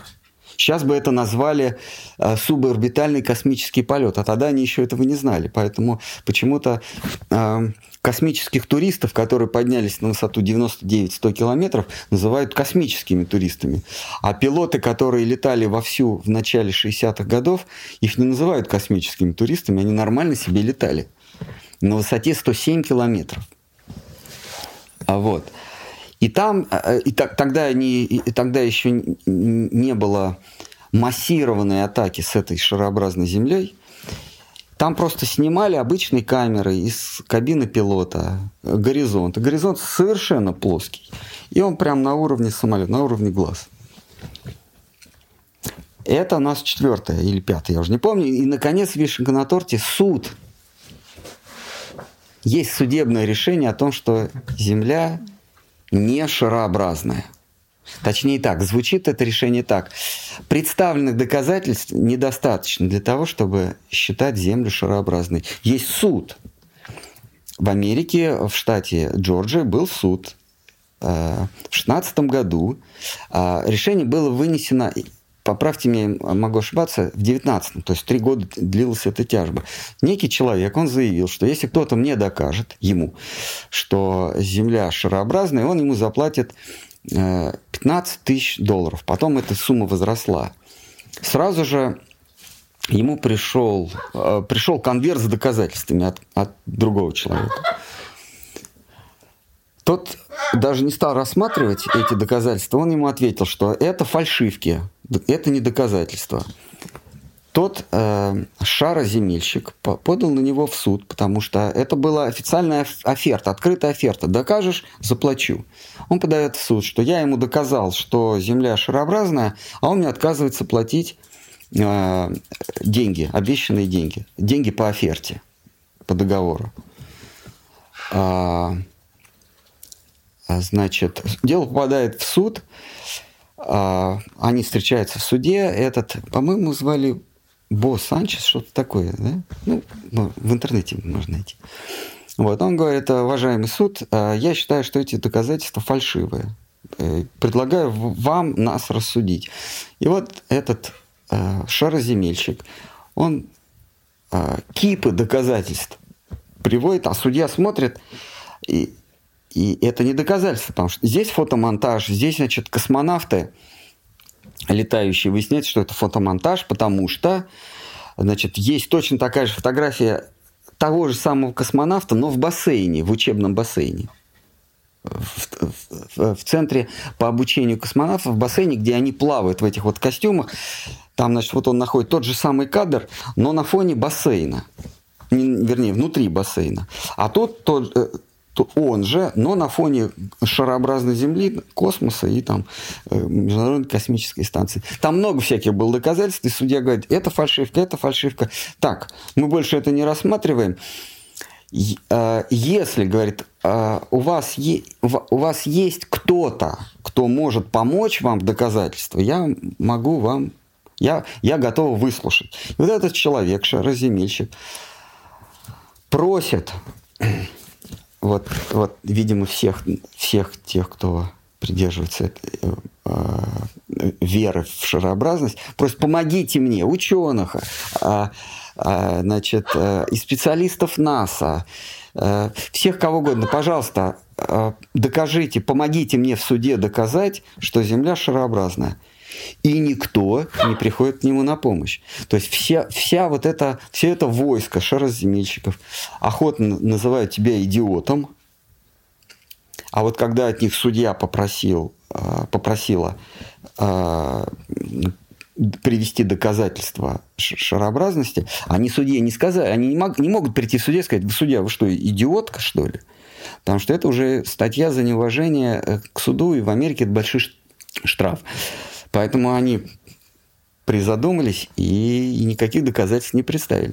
Поэтому, значит, вот наше шестое. А, приведите в суде доказательства, что Земля шарообразная. Во-первых, вы получите за это деньги, это уж точно более выгодно, чем называть э, плоскоземельщиков идиотами. Ты получишь, сейчас это 50 тысяч уже, между прочим. Ты получишь за это 50 тысяч, и точка в споре будет поставлена. Не нужно будет каждый раз называть э, э, плоскоземельщика идиотом, а просто предъявлять решение суда. Где они все были? Как там, э, посмотрите в, Яндексе или в Яндексе там э, там э, э, с, с именами, фамилиями и датами. Нашли?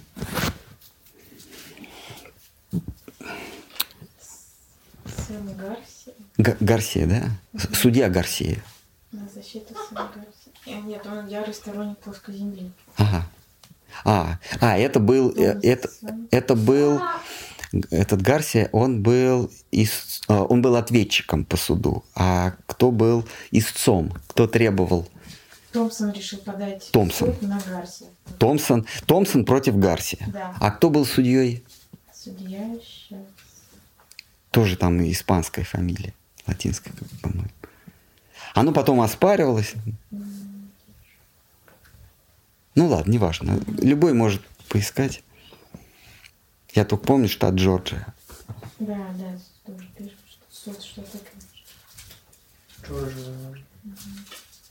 Ну, на английском, наверное, там будет больше информации.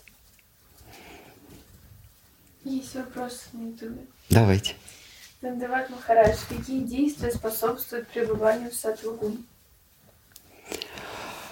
А, это правдивость, это не причинение другим насилия, это чтение мантры, э, гайатри мантра, э, сатвагуна, это потребление в пищу, ее Кришна называет благостной пищей, то есть это свежая, сочная, какая там еще? Маслянистая. Маслянистая, свежая, сочная, маслянистая пища Я считаю, это мое личное мнение, что пища – это самый активный агент влияния э, на, на то, что мы в той или в иной гуне пребываем. Хорошо. А, ну, что еще? Я вам посоветую посмотреть а, а, начало 18 главы Бхагавадгиты. Кришна как раз там рассказывает а, свойства пребывания в сатвагуне.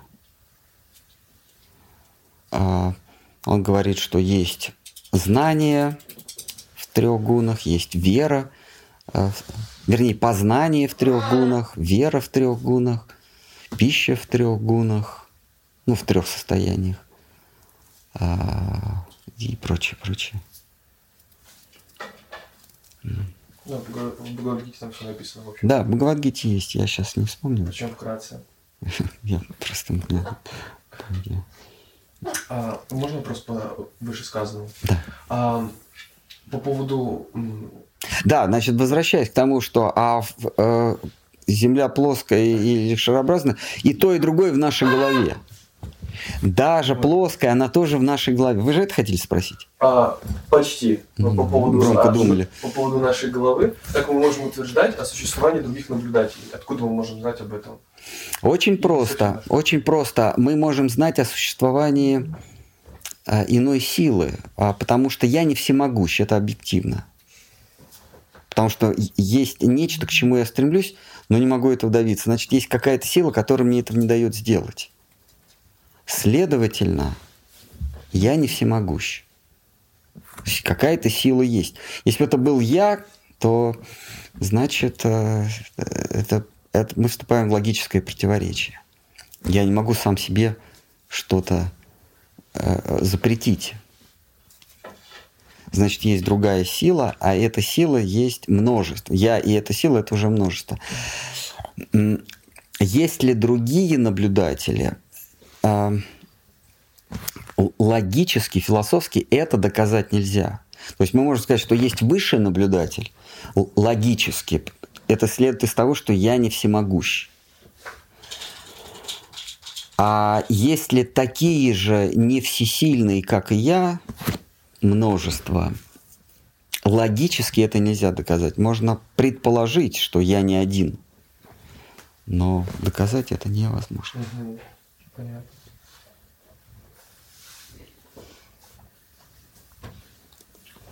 Ну хорошо, можно последний вопрос? А, вот у нас есть а, Кришна как абсолютно мужское начало и, и Радха как, как а- абсолютно женское начало. Да? А, можно ли сказать, что а, проявление вот этого абсолюта вот в нашей э, субъективности, оно как проекции э, везде и, и всюду. Например, и не я, например, э, там и Пингл и так далее, и так далее. Мужчина, женщина. Мужчина, женщина, Да, да, да. да. да. Абсолютно. Да, это, это Проекции проекция. да. Проекция отношений высшего мужеского начала и высшего женственного начала. Понятно. Очень гармонично. Очень. Что? Если... Ну, если это проекция, то почему все-таки любви между мужчиной и женщиной нет? Опять вопрос, да? Я не такая, я просто ждала, я ждала трамвая.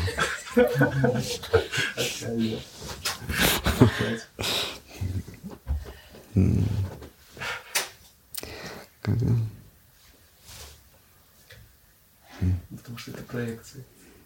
Не свяжу. Ну, Потому что в этом мире мы э, снедаемы э, желанием, желанием обладать, эксплуатировать.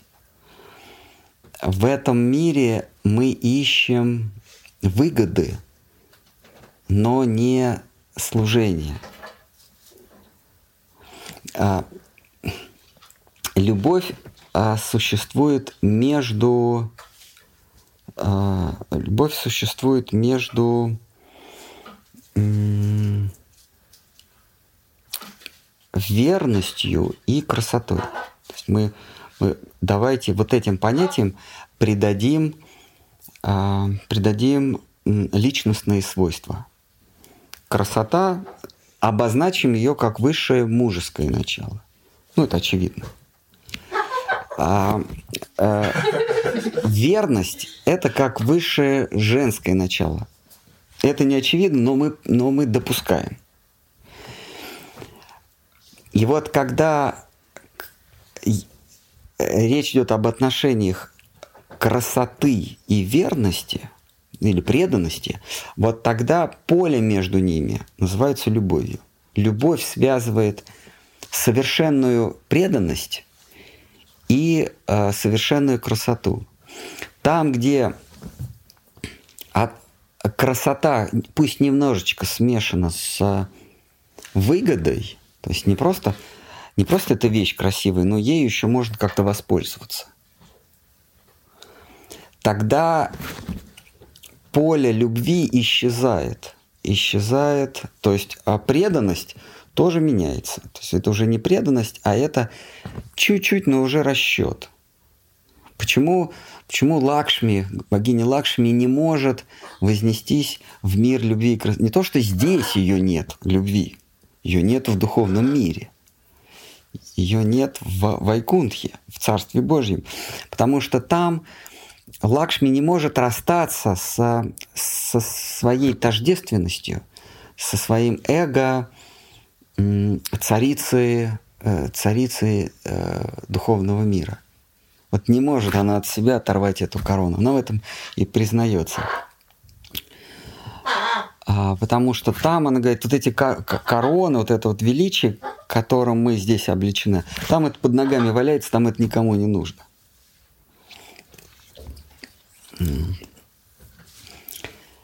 А, и по мере, по мере спускания из, с высот духовного мира происходит больше и больше вкрапление расчета в, в преданность и больше и больше вкрапление э, величия, силы в, в красоту. И здесь уже на низших этажах э, в этом мире красота это уже э, это, это, то есть красота превращается из красивого в желанное. Ведь мы, э, мы же желанное отождествляем с красивым. Когда мы говорим это красивое, мы подразумеваем, что я это хочу. То есть красота редуцируется до желанного, а преданность редуцируется до расчета. А между желанным и расчетливым, и, вернее, между желанным и желающим не может быть любви.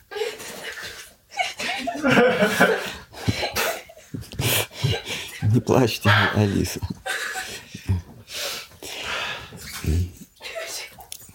Почему? Ну что вы смеетесь над этим?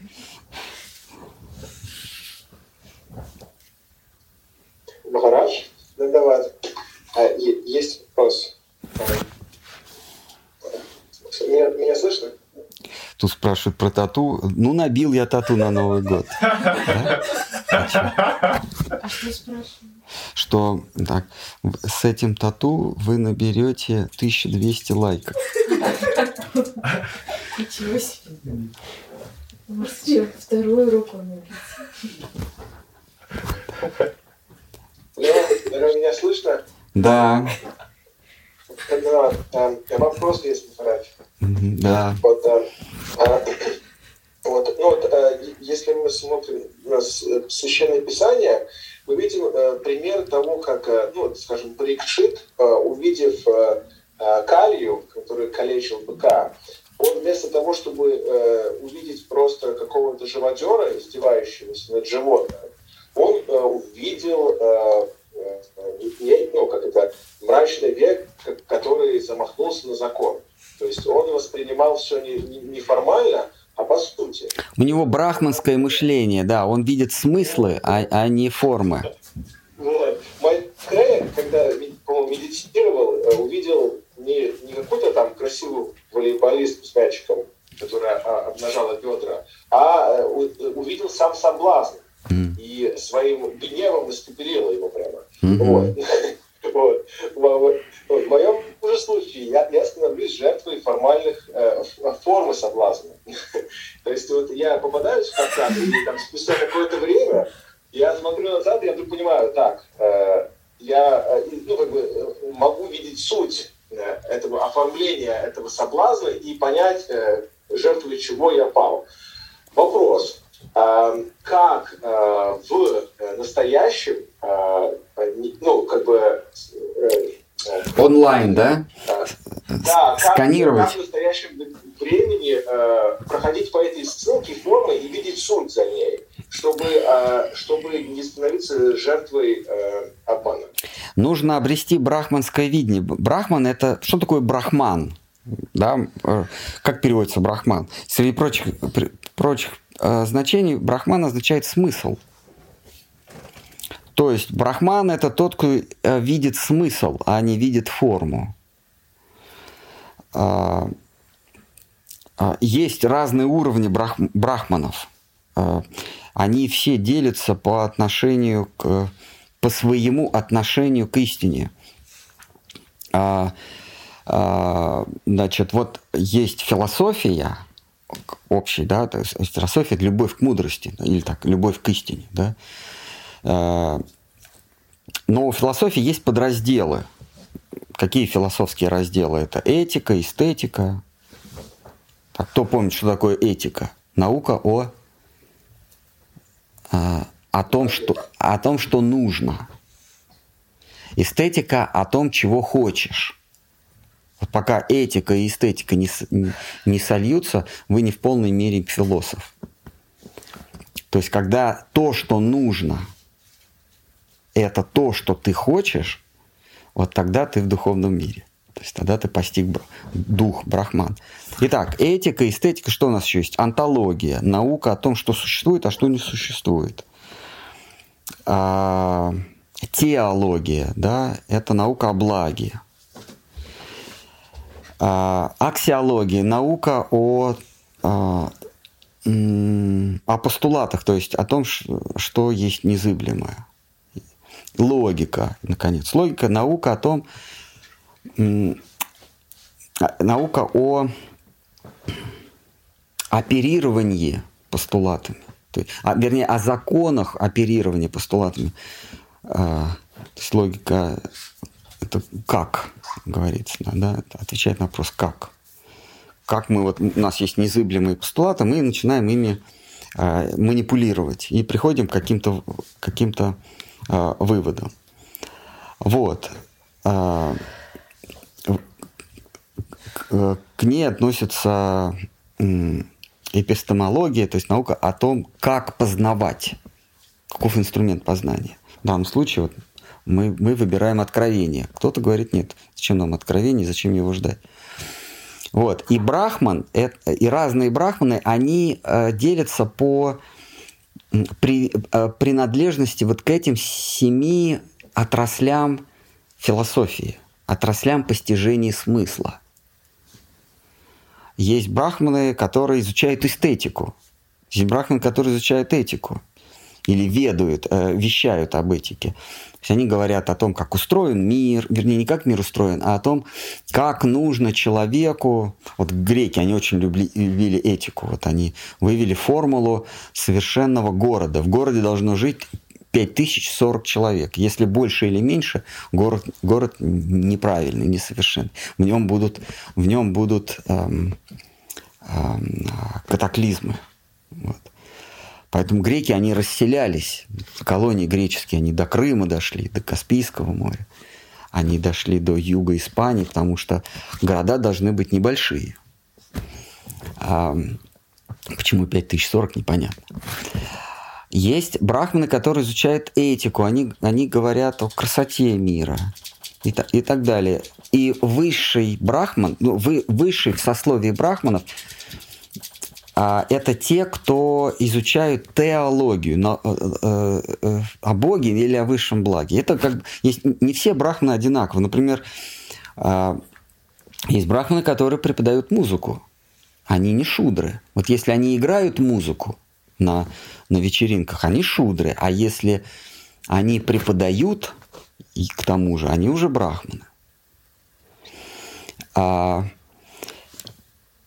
и а, тот, кто постигает брахман, тот есть высший брахман. Вот постигший брахман, он видит, вот он видит за формами суть. Он видит за вот этой вот э, девушкой с мячиком. А, не ее конкретно, а идею соблазна или брахман соблазна, то есть смысл соблазна. Парикшит видит не э, живодера, а идею надругательства над законом – потому что он обладает брахманским видением. Но обладает он брахманским видением, видением выслушав э, Шри Бхагават, Шримад Бхагавату от э, святого Шуки. Это нам говорит о том, как обрести это брахманское видение. Э, читать в 8 утра или слушать Шримад Бхагаватам, мы постепенно, постепенно учимся за формами видеть, что же эти формы означают. То есть брахман – или как Харидас Такур, да, он видел. А, он даже, он иллюзию не просто на место поставил, а он ей еще инициацию дал. Иллюзии мантр стал повторять. А как это видение обрести? Оно приходит, если мы соприкасаемся с внемлем учению Брахмана с большой буквы постигшему, тому, э, тому, кто постиг Брахман, то это видение нам переходит. Мы, мы обретаем такие же, такое же состояние, в котором... Это же не какое-то умение, а это нахождение в каком-то состоянии. Ну, то есть, если вы жахнете 100 грамм так же, как и ваш учитель, то, скорее всего, вы увидите то же самое, что и он. Но потому что потому что то же самое вы приняли.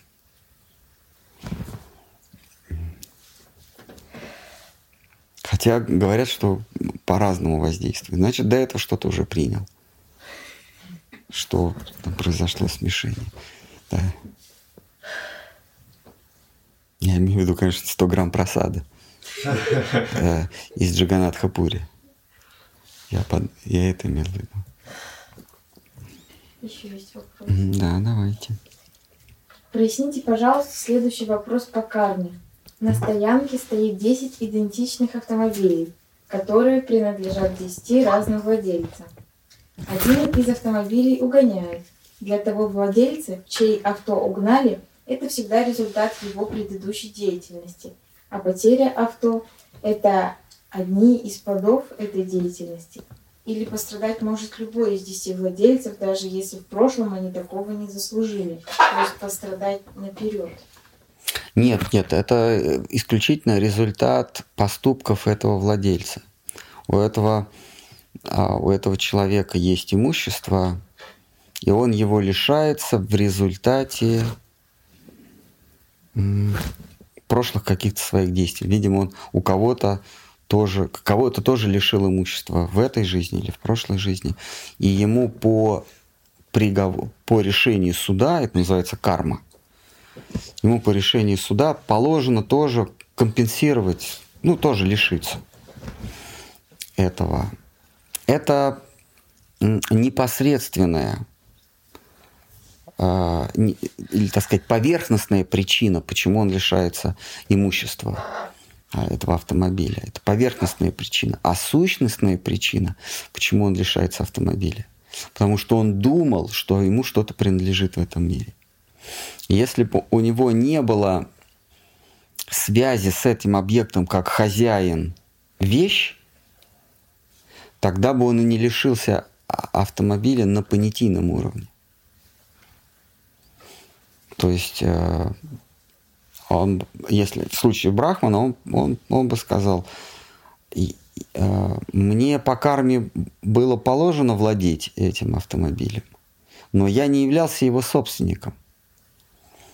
И по карме я его, э, я лишился этого автомобиля. Но он не был ни до того, как стал моим, ни когда он был в кавычках моим, ни после. Он никогда не был моим. Поэтому имеющий брахманское око, он не скорбит, потеряв, и не, и не радуется, приобретя, зная, что э, ничто не вечно в этом мире. По карме нам приходит и уходит. Кришна в Гите говорит, как ты не призываешь несчастье, они сами приходят. Также и радости не нужно, не нужно прилагать усилия, они, они сами придут. То есть на Брахмана ну, также действуют э, законы кармы, просто они воспринимают их по-другому. Да. Ну, есть, я, я говорю, есть разные уровни брахмана.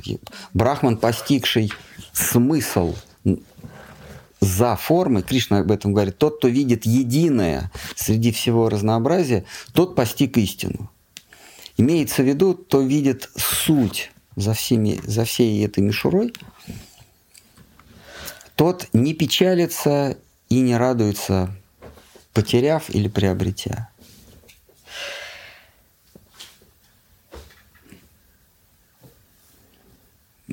Вот брахманское видение дает вот это. Он не, он не страдает от потери, это плюс. Но он не радуется, приобретя, это минус. У него жизнь скучная, но безмятежная. Почему нет любви? Нет, все, я сдаюсь. Да. Вот, вот я хотела уточнить по поводу милости. Вот э, вы рассказывали о том, что с одной стороны милость, она без причины. А вот с другой стороны, а ведь с другой стороны, эм, если вот э, человек э, получает что-то в этой жизни, он попадает в какие-то ситуации, исходя из своих предыдущих поступков. И если человек не накопил или какое-либо живое существо не, не накопил достаточное количество благочестия, то он не попадет в какие-то условия. Но почему тогда милость, она без причины? Ну, потому что по карме Э, или по справедливости нам положено одно, и вдруг нам приходит по милости совсем другое, некое благо, которого мы не заслужили. Это не в наше... То есть, когда говорится без причины, это не значит, что а, у этого нет вообще причины. Э, у этого нет в нас причины. То есть, если а, разобрать, что мы заслужили, мы мы вот, вот это мы не заслужили. Вот это называется беспричинное. То есть причины нет для нас получить это. Но тот, кто милость оказывает, он по каким-то своим соображениям ее оказывает. А понять это невозможно, это вне постижения разума. Так же, как невозможно понять в принципе исход квантового эксперимента, единичного квантового эксперимента. То есть при одинаковых условиях квантовый объект ведет себя по-разному. И закономерности нет никакой. Она появляется только когда мы воспроизводим этот эксперимент много-много раз, и появляется закономерность, что половина частиц летят туда, половина сюда. Ну или как, какое-то там какое-то закономерное распределение. Также и здесь. А, почему в нашем конкретном случае нам оказывается милость, понять это невозможно. А, но если есть понятие милости, то кому-то оно применено. То есть есть милость обязательно будет. Не обязательно к нам, но обязательно будет, потому что есть такое понятие. Если бы милости не было вообще, как понятие, тогда Всевышний был, тогда Всевышний зависел бы от наших поступков. Если бы мы всегда получали то, что заслужили, а плоды а, плоды наших деяний нам воздаются свыше, то а, Всевышний бы свелся к, к, к простой функции. Он просто бы как автомат, как банкомат. Ты, ты заработал, банкомат тебе дал. Заработал, дал. Но Всевышний, Всевышний, он сверхсубъект, он сам по себе и для себя. Он может поломать шаблон. То есть ты, у тебя много на твоей карточке, ты засунул, а тебе говорят, денег нет. Вот это милость. То есть ты должен был получить, а что-то пошло не так, и получилось, что денег нет, а их получил следующий клиент банкомата. Все. Или наоборот, у тебя нет денег, тебе что-то очень нужно. Тебе нужно сослужить какую-то службу, сделать какое-то дело, а, а у тебя нет способности для этого. Но на твоей карточке кармической, ну ноль. А, ты, а ты раз вставляешь, у тебя там целая гора этих монет высыпается. Получается, если есть милость, значит, э, есть что-то противоположное милости. Вот, Справедливость. Вот если это не справедливость, потому что справедливость ведь это то, что э, ну, то, что суждено, то так и будет. Ну, то есть следствие причин. Ну, то, что... Милость, как, как, правило, противопоставляется справедливости. Ну вот я имею в виду... То есть милость это что-то незаслуженное. Да. Справедливость это что-то заслуженное. Но милость это... заслуженное хорошее, а я не или нет. А, ну, Ему кто как смотрит. Не заслу... То есть милость всегда это во благо идет.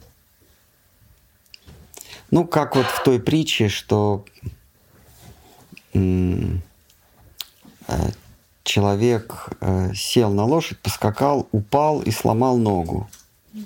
И стал, да, стал хромать. И он это воспринял как э, наказание, ну, отрицательную милость, отрицательное наступление, сейчас вот говорят. Э, воспринял как наказание. А на следующий день пришел э, военком и стал, и стал всех призывать в армию. А его не взял, потому что он хромает. И тогда то, что он счел наказанием, он переосмыслил. И теперь это для него милость. Получается, и там, и там, и там целая такая цепочка. Это же офигенно. Что? Получается, все есть милость. Ну, это очень брахманское видение. Да. Круто. Но это, нет, но это кроме слов, это, это, это должно быть не липдик, а это должно быть глубинно. Не, не на уровне языка, а проникнуть туда. Это должно быть видение, что, Господи, все, что ты делаешь, ты делаешь для своего блага. Вот это вот сильно.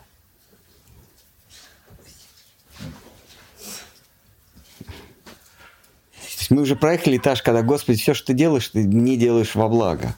Это так. А Господи, все, что ты делаешь, ты делаешь для себя, себе во благо.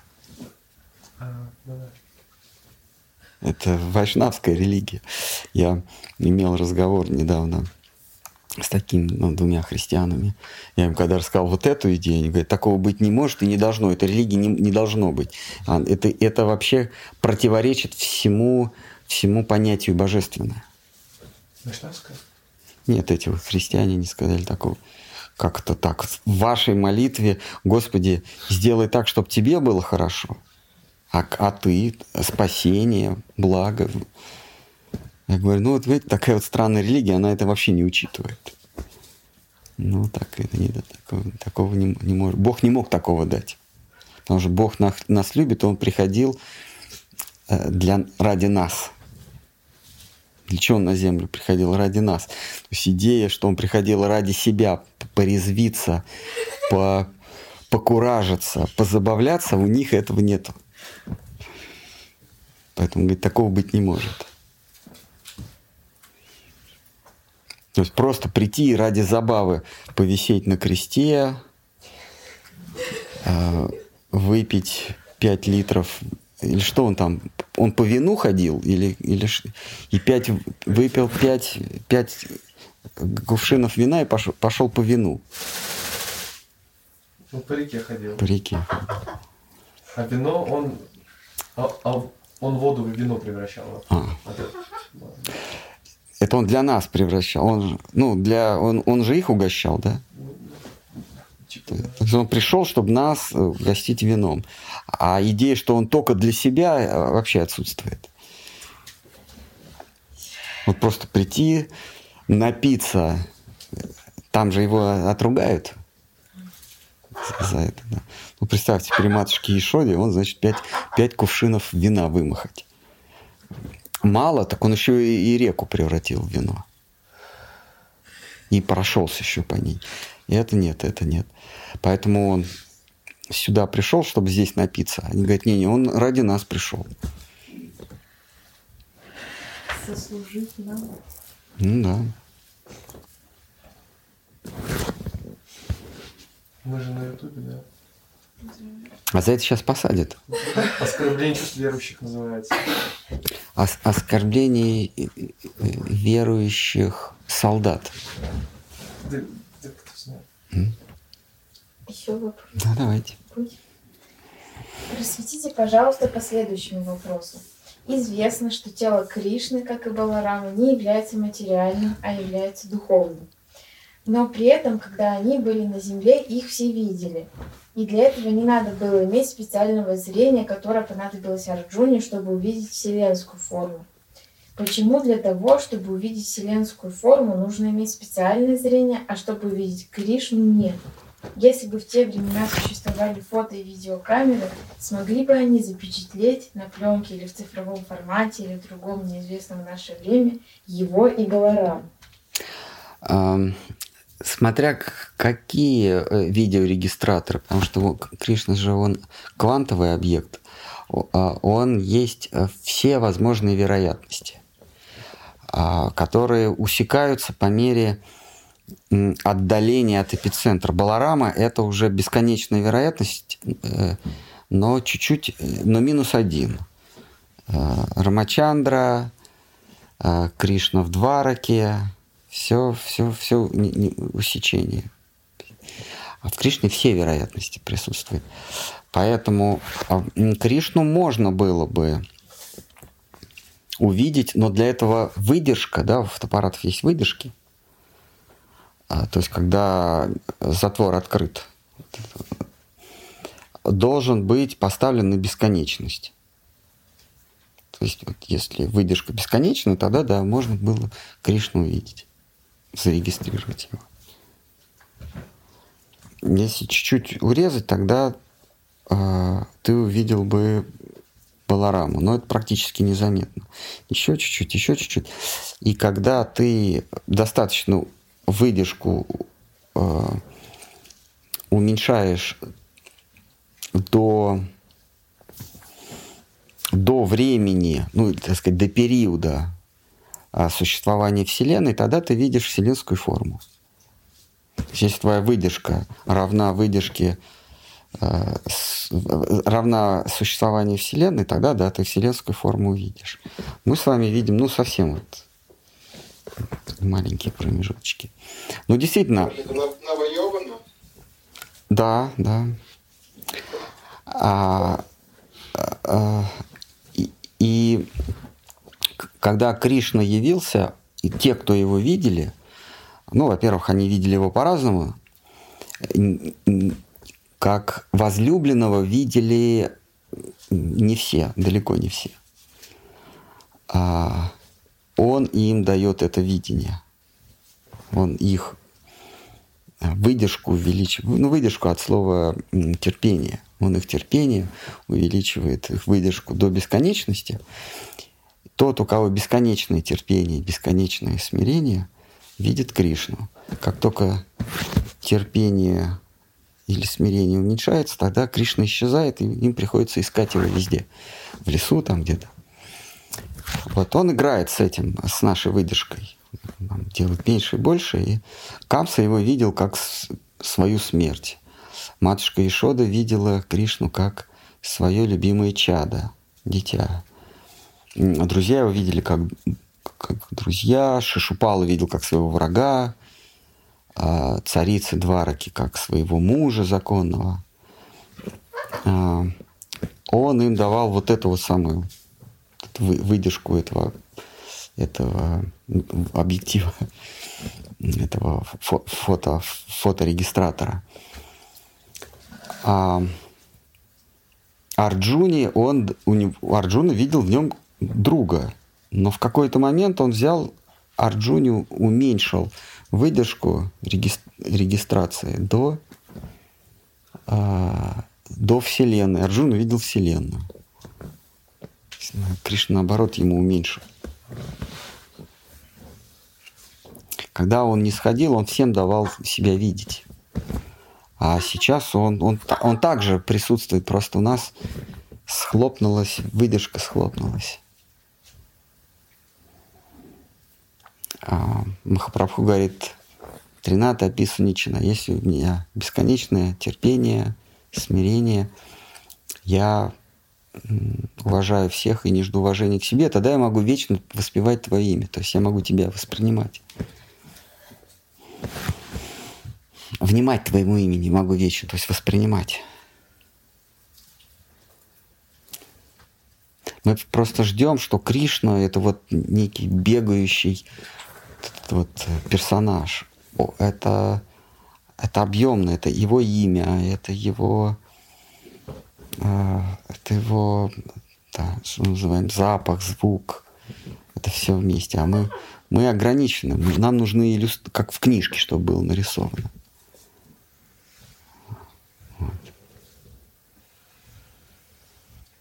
Вот они, когда рисуют Кришну, они же свои какие-то влажные мечты, какие-то свои грезы. Вот один и тот же художник, он рисует, значит, Кришну в, в ну вот у соседней организации там Кришна, который танцует с гопи. Он такой пухлячок, так себе э, такой аморфный, такой э, дамский угодник. Но на следующий день он ехал уже э, Камсевой э, сражаться. И там с Камсой, помните, там он с каким-то слоном, с каким-то кувалой и апидой, муштика, кувала и. Там Кришна такой весь комок мускул, понимаете? Вот это видение художников. Вот здесь они, значит, его таким, таким а, а, который ни в чем себе не отказывает. Э, таким персонажем Бомарше. Такой, такой любит поесть, любит сладко поспать.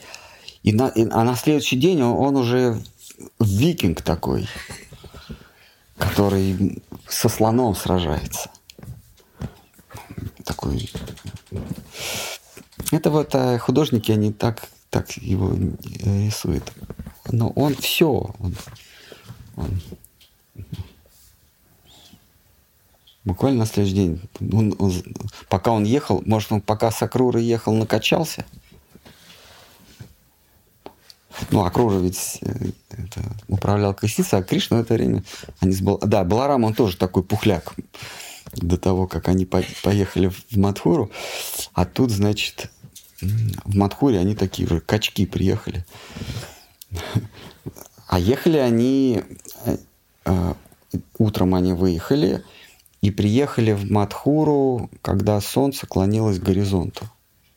И они что, легли спать, утром проснулись и пошли по проспекту, а, значит, э, отобрали украшения, отобрали одежду царскую, убили одно, красильщика убили –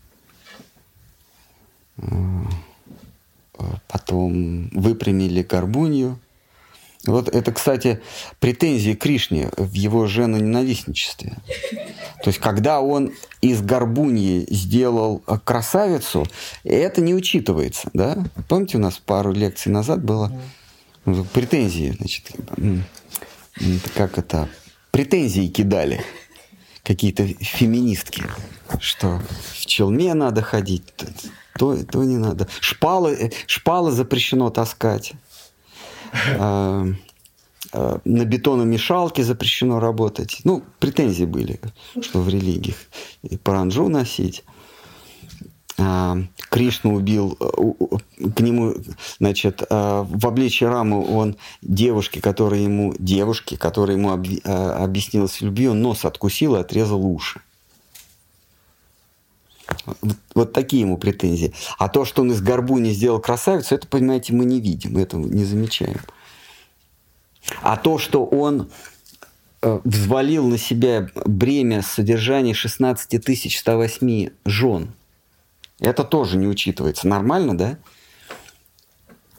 Э, Причем то есть какие-то там были кем-то похищены, сидели, значит, на подвале, и просто ему написали «Освободи нас», он поехал, оторвался от своих дел, от своих удовольствий, 16 тысяч, и каждый построил дворец еще.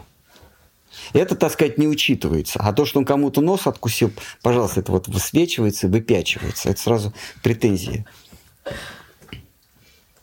Он не просто их содержал, он еще детям образование дал. Их, их детям этим вот женщин, этих женщин. А, у каждой, каждый представил по тысяче наложниц. Это не учитывается. А эти наложницы, где бы они были, если бы не он, где бы они работу нашли? То есть он их взял, тысяч, тысячу наложниц каждой своей жене, и их еще кормил, одевал, обувал, Э, содержал в, в надлежащем виде, это тоже не учитывается. А кому-то нос откусил, пожалуйста. Махарадж, но да. с точки зрения современного общества, он же не дал им возможность пойти на работу, самим построить себе эти дворцы. А куда бы они пошли, кто бы их взял? Какие дворцы? Вы что? Куда бы они пошли? В офис? На фотошопе работать? Билеты продавать? Коды писать? Буга... бухгалтерами, менеджерами средней руки, чтобы потом, чтобы потом опорочить себя на корпоративе.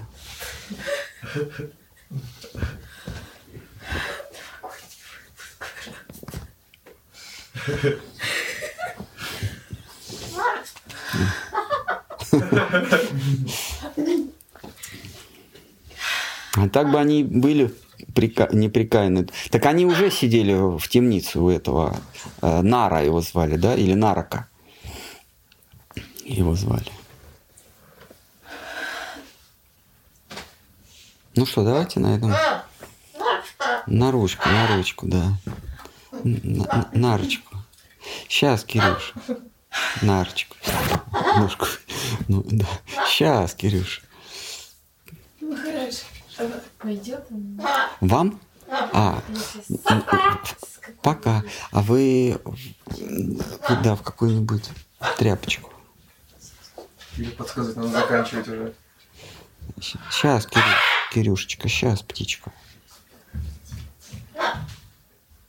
Тут вчера хло, хлопушки э, хлопали и птички пугались. Кирюш, давай, давай. Ой, ты хороший. Давай. Летим, вот так, вот так мы летим, да. Мы, мы, мы, мы так лететь умеем. Да. Давай сюда, птичка. Давай. Хорошечка. Что, что?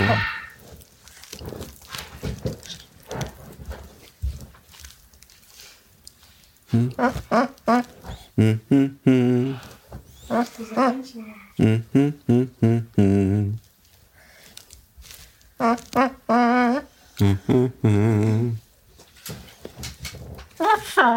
Хорошая. Да. Хорошая птичка.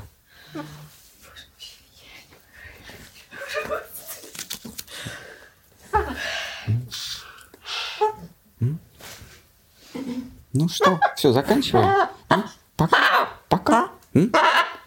Спою? Споем? Пока. Да, хорошо. Ну давай спать. Да. Так что-то змея получается какая-то?